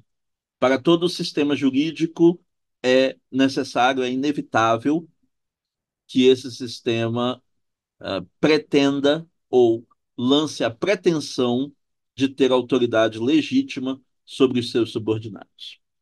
Então, é, todo direito tem a pretensão de ter autoridade legítima sobre os seus subordinados. O fato de que ele tenha a pretensão de ter autoridade legítima não significa que ele tenha autoridade legítima. Ele pode é, não ter autoridade legítima, ele pode ser ilegítimo porque ele não preenche aquelas condições da autoridade legítima, do conhecimento maior ou do poder de coordenação maior, aquelas duas condições que nós vimos antes, mas ainda que ele não preencha essas condições e, portanto, falhe em ter autoridade legítima de fato, é, ele vai alegar que tem. E é impossível para o direito não alegar ou não pretender que ele tenha autoridade legítima sobre, sobre os demais. Porque se ele dissesse que ele não tem autoridade legítima, ele não, não estaria se oferecendo nas normas que ele dirige aos outros como obrigatório ele estaria se oferecendo como alguma outra coisa. Aconselhativo, facultativo, prudencial. Mas ele não estaria se oferecendo como obrigatório. Ao, ao dizer que ele é obrigatório, ao esperar que os outros o tratem como obrigatório, ele está alegando que ele tem autoridade sobre eles. E, portanto, a pretensão de ter autoridade sobre os seus súditos, sobre os seus sujeitos, sobre os seus destinatários, é uma pretensão necessária, no sentido de inevitável, do direito. Essa é a primeira tese. Essa é uma tese que ele considera que é uh, irrefutável do ponto de vista lógico. Você não tem como é, é, é, afastar a pretensão de autoridade da própria ideia de como o direito funciona. Primeira tese, então, é essa tese da autoridade. Todo direito é, reclama a pretensão de ter autoridade sobre os seus subordinados. Segunda tese. Segunda tese se chama tese da instanciação. Instanciação aqui é um termo usado com o sentido em que instância, como impor instância, significa exemplo. Né? O, o, o, a tese da instanciação é a tese de que se o direito pretende ter autoridade, então o direito precisa instanciar ou exemplificar ou ilustrar o tipo de coisa que pode ter autoridade. Isso é uma outra maneira de dizer que se o direito pretende ter autoridade, então o direito não pode ter nenhuma característica que tornaria a autoridade impossível. Ele não pode ter nenhuma característica que seria contraditória com a ideia de autoridade. Essa é a segunda tese. Essa é a tese da instanciação. Então, a tese da autoridade diz que todo direito reclama autoridade. A tese da instanciação diz que se ele reclama autoridade, ele não pode ilustrar ou exemplificar o tipo de coisa que jamais poderia ter autoridade, que seria contraditória com a autoridade, que tornaria a autoridade impossível, porque senão você é, é, frustra aquela primeira tese. É, se a segunda tese não for verdadeira, então ela ataca a primeira tese e aí não, não tem como elas ser, serem compatíveis entre si. Primeira tese é a tese da autoridade, segunda tese é a tese da instanciação. A partir destas duas teses, fica mais fácil que você desenvolva as outras. Terceira tese é a tese da preempção. A tese da preempção é a tese de que a diretiva de uma autoridade tem preempção sobre as razões dos sujeitos. E isso deriva daquilo que nós vimos sobre razões de segunda ordem, principalmente sobre razões excludentes, que são aquelas que produzem preempção. Ah, então, quando o Rice diz que o, o, a diretiva de uma autoridade considerada legítima ela faz preempção sobre as razões dos sujeitos, o que ele quer dizer é que, uma vez emitida a diretiva da autoridade, essa diretiva afasta as razões de primeira ordem contrárias a elas que os sujeitos tinham antes e passa a determinar sozinha qual é a, a, o curso de ação, qual é a direção de ação que os sujeitos devem seguir. Algo que nós já vimos lá no conceito de, é, é, de, de, de razões excludentes. O, o Rice normalmente coloca aqui uma, um, uma, um esclarecimento que é interessante que nós levemos em conta. É, o esclarecimento do Rice é o seguinte: há, há um mecanismo em que, ao mesmo tempo, a diretiva da autoridade ela substitui as razões anteriores porque ela pretende ser, pretende ser, não significa que ela seja, ela pretende ser uma espécie de visão resumida e já concluída de uma consideração de todas as razões em jogo. Então, é como se o Rice dá esse exemplo ao falar sobre um árbitro que decidisse uma causa entre duas pessoas que divergem. Então, a, a primeira pessoa tem uma série de razões em favor da sua posição, em favor do seu interesse. A segunda pessoa tem uma série de razões em favor da sua posição e do seu interesse. O árbitro leva em consideração as razões de ambas as partes, leva em consideração outras razões sociais relevantes e determina como é que aquela questão deve ser solucionada. Então, a, a, o motivo pelo qual a decisão dele que os dois, as duas partes se comprometeram em seguir. É, motivo pelo qual a decisão do árbitro tem preempção, faz preempção sobre as razões dos sujeitos, é que essas razões já foram levadas em conta na formulação da decisão. E a decisão representa é, uma tentativa de apreender o melhor ponto de vista possível, a melhor conclusão possível sobre como essas razões, interagindo umas com as outras, determinam uma solução final. Então, é como se aquelas razões já tivessem sido levadas em conta. Há aqui um, um, você pode fazer uma analogia com um famoso argumento que existe na filosofia política, segundo o qual por que, por, por que, que eu não posso é, ao me, me enfrentar com uma lei de que eu discordo, deixar de aplicar a lei ou deixar de obedecê-la. Né? É, é, esse é um argumento lá na filosofia política, não é um argumento do positivismo, não. É um argumento né, democrático, é, um, um dos argumentos em favor da democracia é o de que a, a, aquele interesse que eu tenho, ou aquela opinião que eu tenho, que é contrária à lei, é uma opinião que já foi levada em conta na, no momento da confecção da lei e foi descartada. Então, a minha opinião foi levada em conta e foi descartada pela maioria. O que significa que quando a lei chega, ela chega com o peso da decisão majoritária, que já descartou de antemão que fosse relevante aquela objeção que eu estou levantando contra a lei. Se eu, enquanto autoridade, deixo de aplicar essa lei por causa dessa objeção que eu tenho, então eu estou tratando a minha objeção individual como mais importante do que a vontade de todos os outros que já se manifestaram antes contra aquela objeção. Então, eu é como se eu estivesse me dando um status de cidadania em que a minha opinião e a minha vontade prevalecem sobre a opinião e a vontade da maioria. É por isto que não faz sentido uma situação de desobediência à lei dentro desse argumento que é comum, é um argumento tradicional na filosofia política a respeito da obediência à lei democrática. Se você pegar agora um equivalente disso no raciocínio do Rice, o Rice não está em nenhum momento raciocinando em termos de democracia. Vamos deixar isso claro, certo?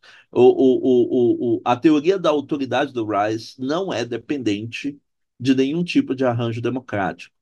Na verdade, nem mesmo quando ele está falando de autoridade legítima, ele, ele, ele não coloca como uma dessas das condições da autoridade legítima que ela tenha sido eleita e ela não, ele não coloca como uma das condições da autoridade legítima que a decisão que ela tomou tenha sido tomada a partir de uma, de uma consideração prévia da participação e das opiniões de todas as pessoas envolvidas.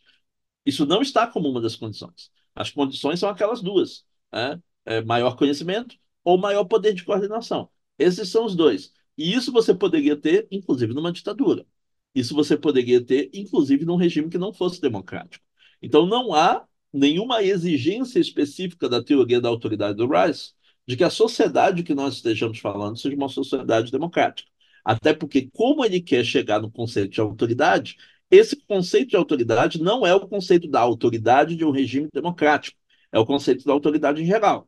Uma autoridade que funcionaria, inclusive, em regimes não democráticos, e que e, e a explicação dele, em tese, valeria, inclusive, para como estes regimes uh, funcionam. Então, voltando, não há uma conexão né, entre a, a ideia de autoridade do Rice e as nossas ideias mais uh, uh, aderentes, mais fortes eh, de democracia. Agora, o, o, a analogia que dá para fazer é a seguinte: o motivo pelo qual, depois que o árbitro tomar a decisão, não faz sentido que a parte perdedora, devido ao seu interesse ou à sua opinião sobre o caso, resista contra aquela decisão, é porque este interesse, essa opinião que ela tem, já foi levada em conta pela autoridade na hora de tomar aquela decisão. E já se chegou à conclusão que existem outras razões mais relevantes. Já se chegou à conclusão de que, com base nessas outras razões mais relevantes, a decisão deveria ser outra, distinta daquela que a parte perdedora queria. Então, há, é, há, há nesse caso uma equivalência no fato de que porque a decisão da autoridade é tomada já levando em conta as razões que as partes teriam individualmente, é que não faz sentido que depois essas opiniões das partes individualmente sejam usadas como contraponto para resistir à decisão que foi tomada por aquela autoridade. Então, a, a, a, ele chama essa, essas duas teses de tese da dependência e tese da preempção, que estão juntas. Eu, eu, coloquei como uma tese só aqui, é a tese da preempção. A tese da dependência é a, a, a, a decisão tomada pela autoridade é dependente das razões que haviam antes, porque ela é uma espécie de sumário, resumo dessas razões que existiam antes, pegando a melhor perspectiva possível a respeito de todas elas e dirigindo para uma decisão final.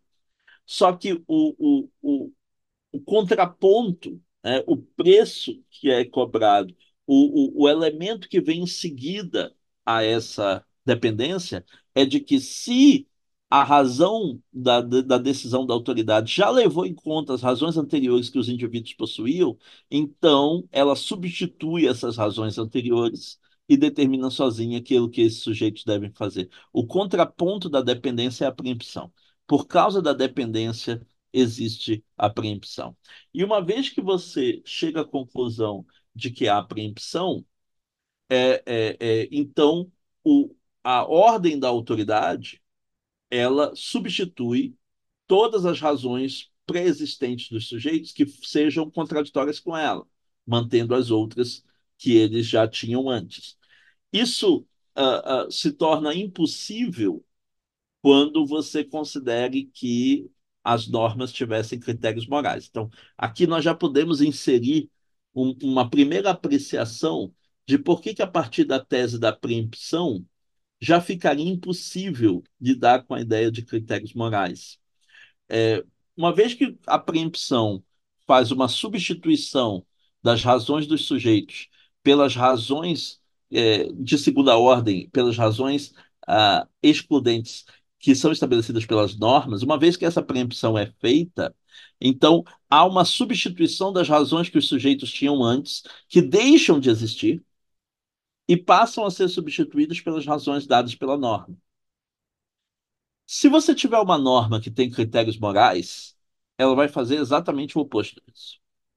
Se você tiver uma norma que tem critérios morais, o exemplo clássico da discussão entre positivistas exclusivos e inclusivos é o, o, o de uma norma que tem na Constituição norte-americana, que diz que são proibidas penas cruéis. Né? É proibido que, que o Congresso Nacional aprove leis que prevejam penas cruéis. É, então, essa, essa norma que diz que proíbe é, penas cruéis parece estar incorporando ao direito um critério moral, um critério de não crueldade. É, um dos critérios, então, para que normas sejam válidas é que, caso elas prevejam penas, elas, elas prevejam penas que não violem o critério de não crueldade. E ao incluir um critério de não crueldade, elas parecem estar incluindo um critério moral. Só que se você considerar que este é um critério moral, então você vai cair no seguinte problema à luz da tese da preempção do, do, do Rice. Você vai cair no seguinte problema. Cada pessoa tem diferentes concepções a respeito de quais penas são ou não são perversas, quais penas são ou não são cruéis, né? Talvez nós tenhamos consenso sobre algumas, é, de que a mutilação, por exemplo, é cruel, mas talvez nós tenhamos é, ampla divergência sobre outras, por exemplo, se a, a, a pena de morte com cadeira elétrica, injeção letal, é ou não é uma pena cruel, é, é, é, sobre o que, que é mais cruel, se é mais cruel você ficar encarcerado por 15 anos, ou se é mais cruel você receber três chibatadas uh, publicamente, nós provavelmente teríamos divergências em relação a, a esse tipo de coisa. Pois bem, a norma jurídica era para substituir as razões de primeira ordem que os sujeitos tivessem, determinando à luz da, da, da, decisão da autoridade o que, que conta como, como sendo a norma que não pode, a, a, a pena que não pode existir. Né? Qual, qual, qual, é a pena que vai contar como cruel e, portanto, vai estar excluída do ordenamento jurídico. Mas se você considerar que aquela crueldade de que a norma está falando é uma crueldade moral, então o que a norma está dizendo é o seguinte: exclua do ordenamento jurídico as penas que violarem o seu critério moral de, de crueldade, de, o seu critério moral de não crueldade. E aí, ao invés de a norma estar substituindo as razões dos sujeitos, ela vai estar recorrendo às razões pré-existentes dos sujeitos, às opiniões que eles já tinham sobre quais normas são ou não são cruéis, para preencher o seu conteúdo. Nesse caso, a norma não vai, eh, ela não vai produzir preempção de razões, porque ela não tem como substituir, afastando as razões de primeira ordem dos indivíduos, porque ela ainda é dependente dessas, dessas razões de primeira ordem, na medida em que ela estabelece um critério moral que teria que recorrer às opiniões e interesses dos próprios sujeitos. Ela não tem como fazer preempção de razão se ela tiver um critério moral. É, é esta a ideia, né? É, os critérios morais são critérios que nós já tínhamos antes da norma. Se a norma vem e nos diz para seguirmos os critérios morais que nós já tínhamos, então ela não está fazendo preempção de razão ela, ela não está sequer fornecendo novas razões diversas daquelas que nós já tínhamos antes, ela só estará apontando para as razões que nós já tínhamos antes, como sendo os critérios segundo os quais nós deveríamos agir. Né? A, a, a comparação do Rice é a comparação com uh, uma regra de trânsito.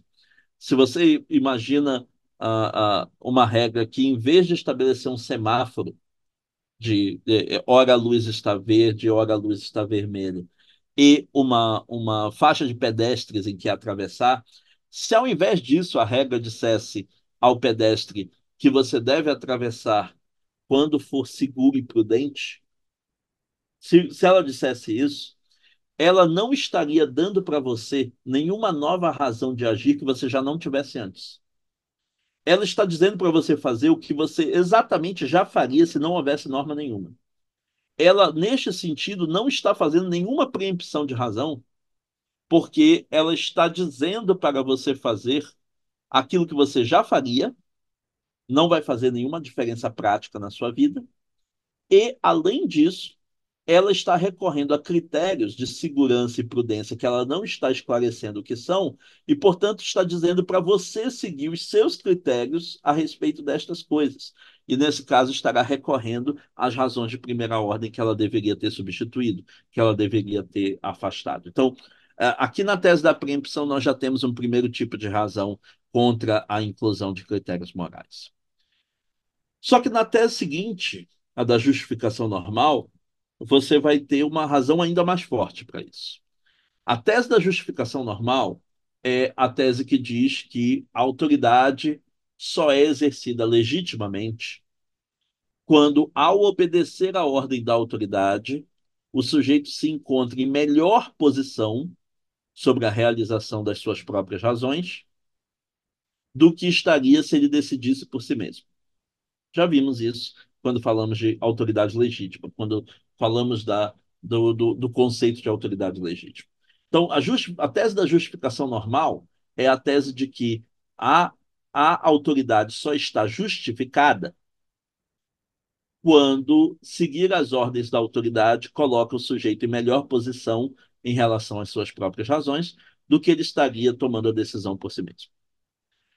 Para isso, é preciso que a autoridade, através da sua diretiva, me forneça alguma coisa nova que eu não podia ter antes. É por isso que você tem aqueles dois critérios da autoridade legítima. Num dos critérios, alguém sabe mais do que eu, tem mais conhecimento que eu. Então a diretiva dele é informada por maior conhecimento do que o meu. E por isso eu vou estar em melhor situação seguindo a diretiva dele.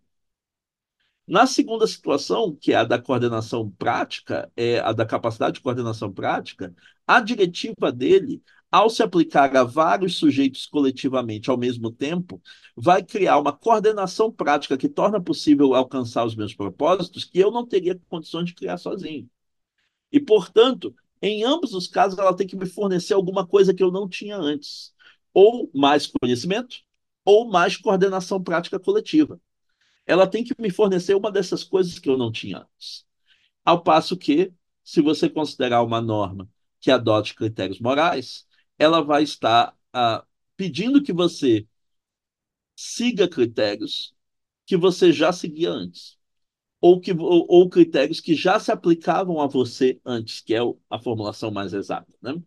É, o, o, o, se uma norma disser que é, você deve uh, decidir, uh, digamos que uma norma diga que o juiz, em caso de suspensão de uma audiência, ele deve marcar uma nova audiência substitutiva num prazo razoável. Ela está me pedindo que você, ao marcar o novo, a, a nova audiência, observe um critério, que é a da razoabilidade de prazo, que você já, te, já tinha a obrigação moral de observar, mesmo que não houvesse essa norma. E, portanto, ela está estabelecendo para a sua ação é, é, a importância de uma razão que já era importante, já, é, já se aplicava à sua conduta antes da norma. Ela não está acrescentando nenhuma razão nova à sua, à sua, à, à, sua conduta. Ela está apenas é, é re, é, ela está re referindo, ou ela está remetendo você a a, a, um critério ou a um valor que você já levaria em conta de qualquer maneira, ou pelo menos já deveria ter levado em conta de qualquer maneira no exercício racional daquela conduta. Se você chegar a esta conclusão, então toda vez que uma norma tem incorpora um critério moral, ela não está acrescentando nada de novo, aquilo que eu já faria sozinho ou aquilo que eu já deveria fazer sozinho, as razões que já se aplicavam a mim antes. E, portanto, ela não está me deixando em melhor posição do que eu estava antes para a realização das minhas razões, porque ela não está acrescentando nada de novo à minha situação. Se ela não me deixa em melhor situação, em melhor posição para a realização das minhas razões, ela não passa no critério da ela não passa no critério da justificação normal e, portanto, ela não passa no critério da autoridade legítima. Todas essas coisas, né? O que acontece se você incorpora um critério moral? É, passa a ser impossível preempção e passa a ser impossível justificação normal. Se for impossível preempção, então é impossível o exercício da razão, aliás, da autoridade. Se é, é impossível justificação normal, então é impossível o exercício da autoridade.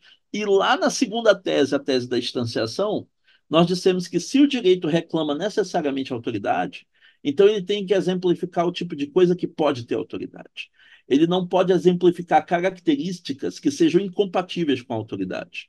O critério moral é incompatível com a preempção e, por isso, incompatível com a autoridade. O critério moral é incompatível com a justificação normal e, por isso, é incompatível com a, com a autoridade.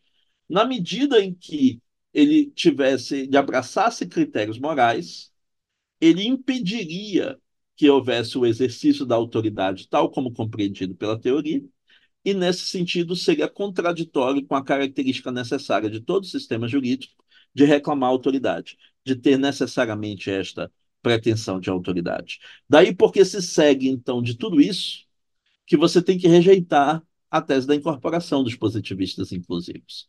Você tem que rejeitar a tese de que a regra de reconhecimento pode incorporar critérios morais, porque se ela pudesse incorporar critérios morais no direito, isso seria contraditório tanto com a preempção quanto com a justificação normal, prejudicaria, portanto, a tese da instanciação e seria contraditório com a tese da autoridade. Você, é, é, então, estaria violando todas as teses que se referem ao exercício da autoridade dentro do direito. E se você não incorpora, é, é, é se você não adota a tese da incorporação, então você adota a tese oposta. E a tese oposta é a tese das fontes. A tese de que, então, para que uma norma faça preempção de razão e tenha justificação normal, ela precisa não se referir a critérios morais. Ela precisa, então, ter um conteúdo que seja perfeitamente identificável, seguível, a partir de fatos sociais sem referência a normas e critérios morais. E aí você chega naquela que é a posição do positivismo exclusivo, naquela que é a conclusão que ele queria defender a respeito do positivismo exclusivo.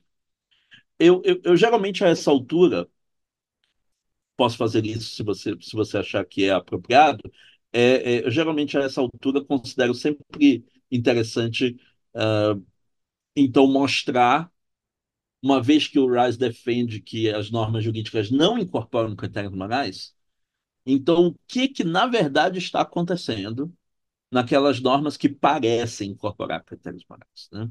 É, é, é, é no, no, nos exemplos que o positivista inclusivo daria, os exemplos de veja essas normas aqui que visivelmente estão incorporando critérios morais, é, o que, que o positivista exclusivo diria que está acontecendo naquelas normas? Qual é a explicação alternativa que ele tem é, do que está acontecendo ali? Podemos seguir para isso? Tá. Por favor, professor. Ok. Então, vamos, vamos considerar o, o exemplo anterior. Né? Vamos considerar o exemplo do. Podemos pegar vários dos exemplos que eu usei.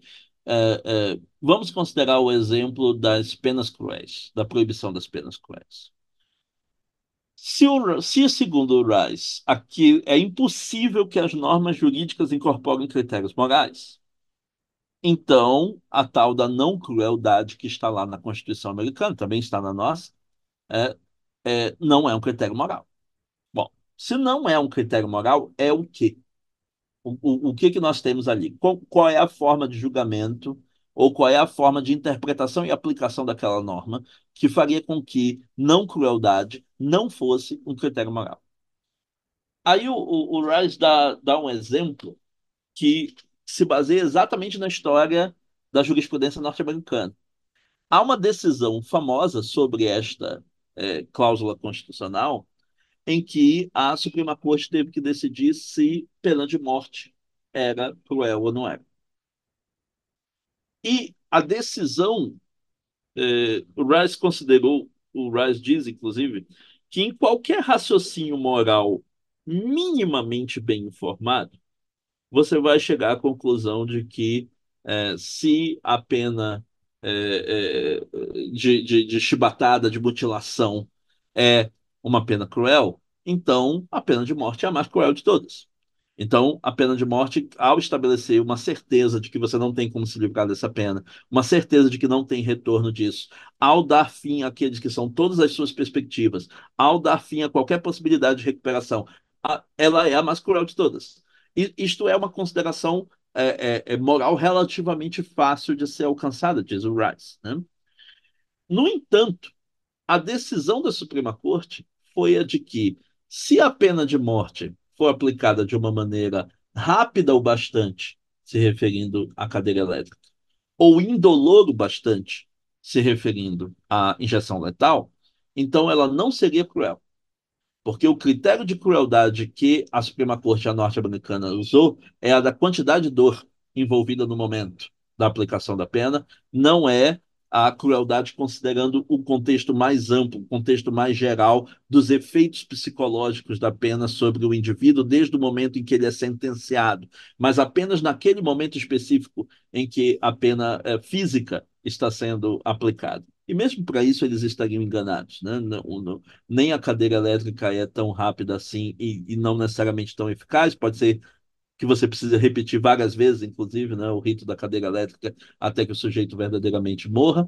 É, nem a injeção letal é tão indolor assim, é muito menos a, a, a rápida e é, é, há uma situação é, de agonia que pode ser é, extremamente torturante, comparável a qualquer tortura comum.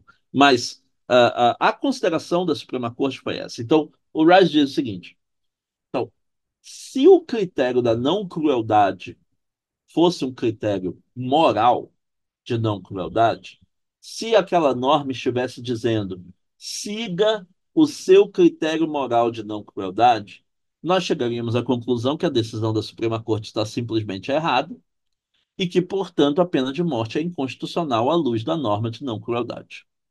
Por que, que nós não chegamos a esta conclusão ao aplicar o direito norte-americano, diz o Rice? Por que, que nós chegamos à conclusão de eu discordo da decisão da Suprema Corte moralmente. No entanto, é o que ela disse que está valendo para fim de determinação de quais penas são inconstitucionais. Por que, que nós fazemos isso?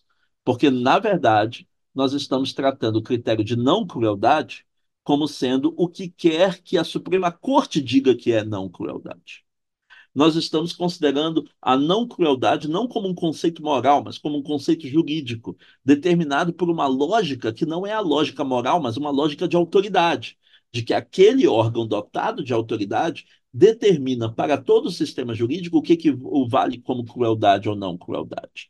É, nós tínhamos uma situação uh, semelhante aqui no Brasil, né, naquele debate sobre a vaquejada, é, no, no, no, Brasil, em que se estava debatendo, olha, existe crueldade contra animais, mas se estava propondo uma emenda constitucional em que se alguma coisa fosse uma prática cultural coletiva própria de determinada região ou de uma determinada festa tradicional, ela não contaria como crueldade.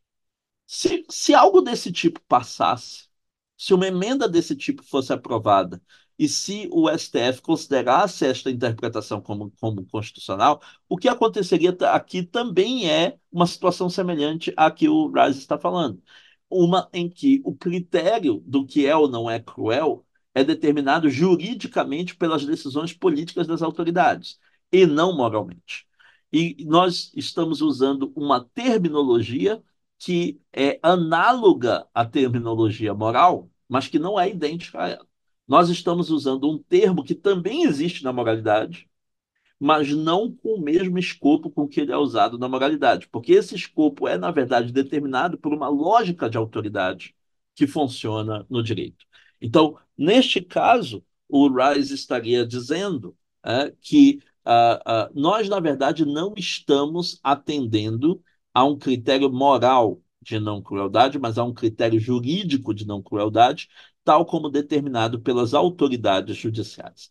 Se você considerar que é isso que está acontecendo, então você volta lá para a norma da Constituição e reinterpreta o que ela está dizendo da seguinte maneira: quando a Constituição diz que uh, não podem ser aprovadas penas cruéis, o que ela, na verdade, está dizendo é que ela delega para a Suprema Corte o poder de decidir sobre quais penas são ou não são cruéis. O que, na verdade, você tem é uma delegação de autoridade feita do constituinte para quem vai aplicar aquela norma no campo judicial. Você tem uma delegação de autoridade para que a, a autoridade judiciária determine qual é o conteúdo é, é, é, a, ser, a, a, ser dado para aquilo que a norma estabelece, para, para a, aquela determinação, para aquela terminologia que já foi utilizada pela norma. Então, essa é uma das maneiras de explicar. Você pode explicar, então, é, é, é, dessa primeira maneira, dizendo, na verdade, aquele critério que parecia ser um critério moral não era um critério moral, era um critério jurídico. E, portanto, não houve incorporação de critério moral. Houve criação de um critério jurídico que, tem a mesma terminologia da moral, mas não tem o mesmo escopo da, da, do, do conceito moral correspondente. E, portanto, há aqui o critério jurídico e não o critério moral. Essa é a primeira reexplicação que você pode dar. E há uma segunda, que é mais engenhosa ainda que a, que a primeira, que é, mas vamos supor que uma norma esteja dizendo para você usar mesmo os seus próprios critérios. Esse é o caso do exemplo que eu dei de marcar uma nova audiência para um prazo razoável. Ela está dizendo para marcar para um prazo razoável. A razoabilidade de quem vai ser utilizada? De quem estiver aplicando a decisão. Portanto, do juiz encarregado de tomar essa decisão. Então, nesse caso, o critério que ela está mandando tomar não é um critério moral do juiz, e o Rice vai dizer, nesse caso é. É um critério moral do juiz, mas esse critério não está sendo incorporado ao direito. Pelo seguinte: se, se uma norma disser use o índice da inflação para determinar a correção monetária de uma determinada multa a ser paga ou indenização a ser paga ela não vai estar, por isso, incorporando o critério econômico inflação como um critério jurídico. Ela vai estar se servindo de uma informação que está no outro campo para tomar uma decisão que está dentro do campo jurídico, sem incorporar aquela informação que pertence ao outro campo, que continua pertencendo ao lado de lá.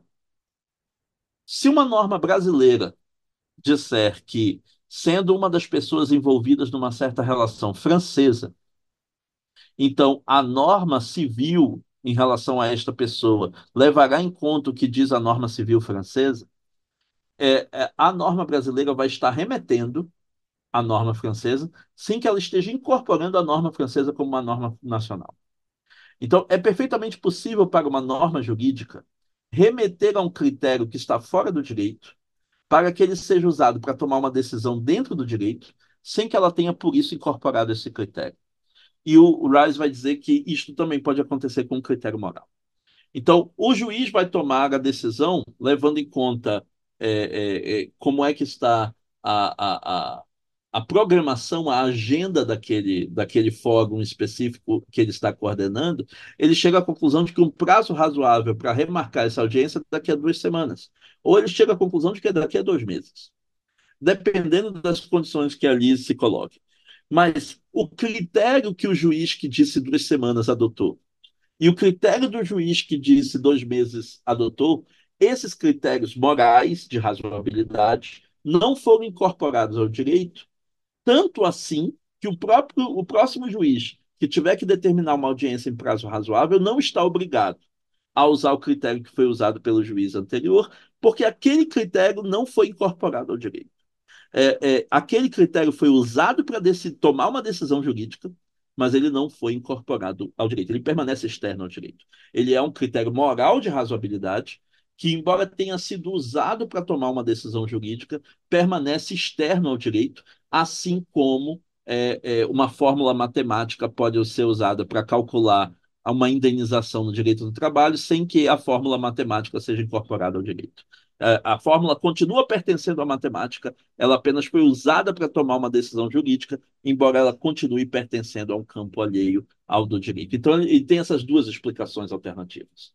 Em certos casos, o critério que nós dizemos que é moral e que foi incorporado, na verdade, não é moral e sim jurídico. O critério foi incorporado, mas não era moral e sim jurídico.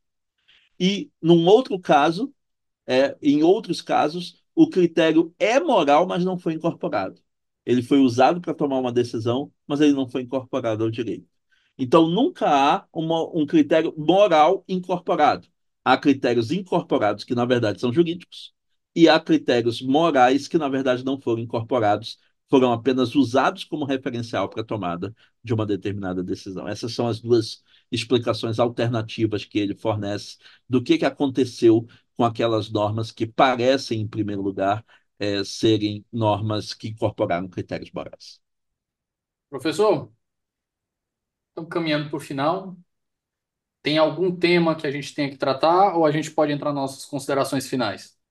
Tema não, mas eu, eu gostaria de chamar a atenção para o fato de que, embora o Rice uh, seja mais conhecido na teoria do direito por causa da teoria dele das razões práticas, da autoridade do positivismo exclusivo, e acaba sendo esse o motivo do nosso interesse inicial ao chegar a Rice, uh, o Rice é um autor, como eu disse no início, muito mais amplo que isso. Né? O, o, Rice tem uma teoria política de um determinado tipo de, de, de, de, de liberalismo perfeccionista. O, o, o Rice tem uma teoria da liberdade. O Rice tem uh, uma teoria dos direitos humanos o Rice tem uma teoria dos valores, o Rice tem uma teoria da normatividade, que são tão interessantes quanto, que debatem com outros campos da filosofia e que têm repercussão, ainda que indireta, sobre outros debates dentro do direito, que não esse mais específico pelo qual a gente acaba se interessando mais por ele. Estamos falando deste específico porque é o motivo principal pelo qual é, a maioria dos juristas entram em contato com o Rice, e, e como nós dissemos no início, como se nós queríamos contribuir para que a pessoa que tente o contato direto com o Rice consiga entender melhor os seus textos, é muito mais provável que esse contato direto tenha acontecido via teoria do direito, via estes temas que são mais tradicionais da teoria do direito, mas o Rice é um autor muito mais amplo que isso e ele é reconhecido, celebrado pelos seus colegas, tanto do direito quanto da filosofia, exatamente pelo, pela, pela quantidade, pela diversidade de contribuições que ele deu nesses outros campos. Então, sempre vale a pena chamar a atenção para isso também. Maravilha, professor. Chegamos aqui no nosso bloco final, referências e indicações de leitura. Nós temos aqui, das que eu fui pegando na medida que a gente foi conversando aqui, a gente tem aquele primeiro que não é no, no artigo do, do Jeremy Waldron, não era no, no New York Times, é, nem do The New York, é no New Statesman, Philosophy's Gentle Giant. Certo. Tem outro que a gente citou, The Argument from Justice or not, How Not to Reply to Legal Positivism, que é a resposta do Raz ao Alexi. Tem o seu artigo, né? As críticas dos positivistas inclusivos ao argumento de Joseph Raz e como ele respondeu ou poderia ter respondido a elas.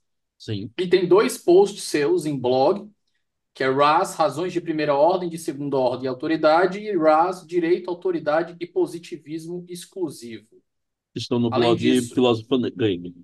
Exato. Além disso, eu também faço jabá aqui, que eu já fiz uma vez, eu faço novamente. Para quem quiser, estiver engatinhando teoria geral, na teoria do direito, tem o seu curso com um módulo, um módulo que abrange desde a virada linguística, passando por Kelsen, Dworkin e Alex, e o Perfeito. Hart. Vai até Lá Alex. no YouTube. Aham. Vai, ó, ó, vamos nós. Kelsen, Hart, Dworkin e Alex completo lá no YouTube. Você aprende ali de maneira maravilhosa. E agora eu deixo para o senhor, eu já citei quase tudo, né? Mas eu deixo aqui se o senhor quiser fazer algum acréscimo.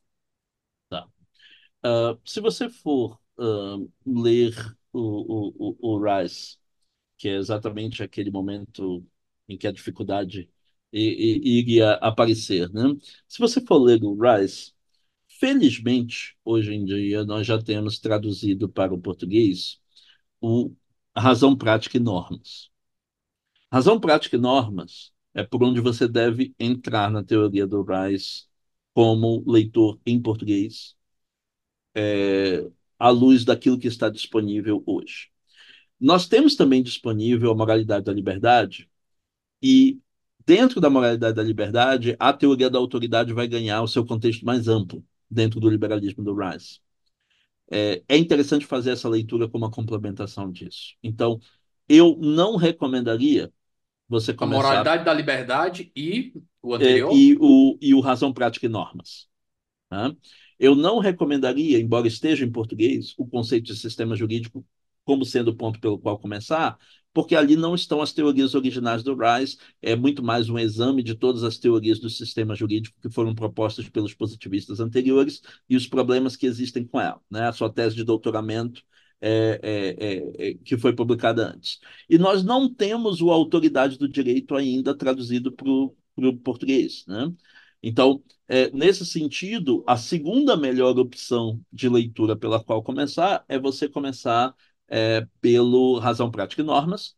E uma vez que você tem entendido a visão do direito que está no Razão Prática e Normas, ver, colocar isso no contexto político mais amplo da visão que ele oferece no A Moralidade da Liberdade. Essas seriam as minhas recomendações de leitura.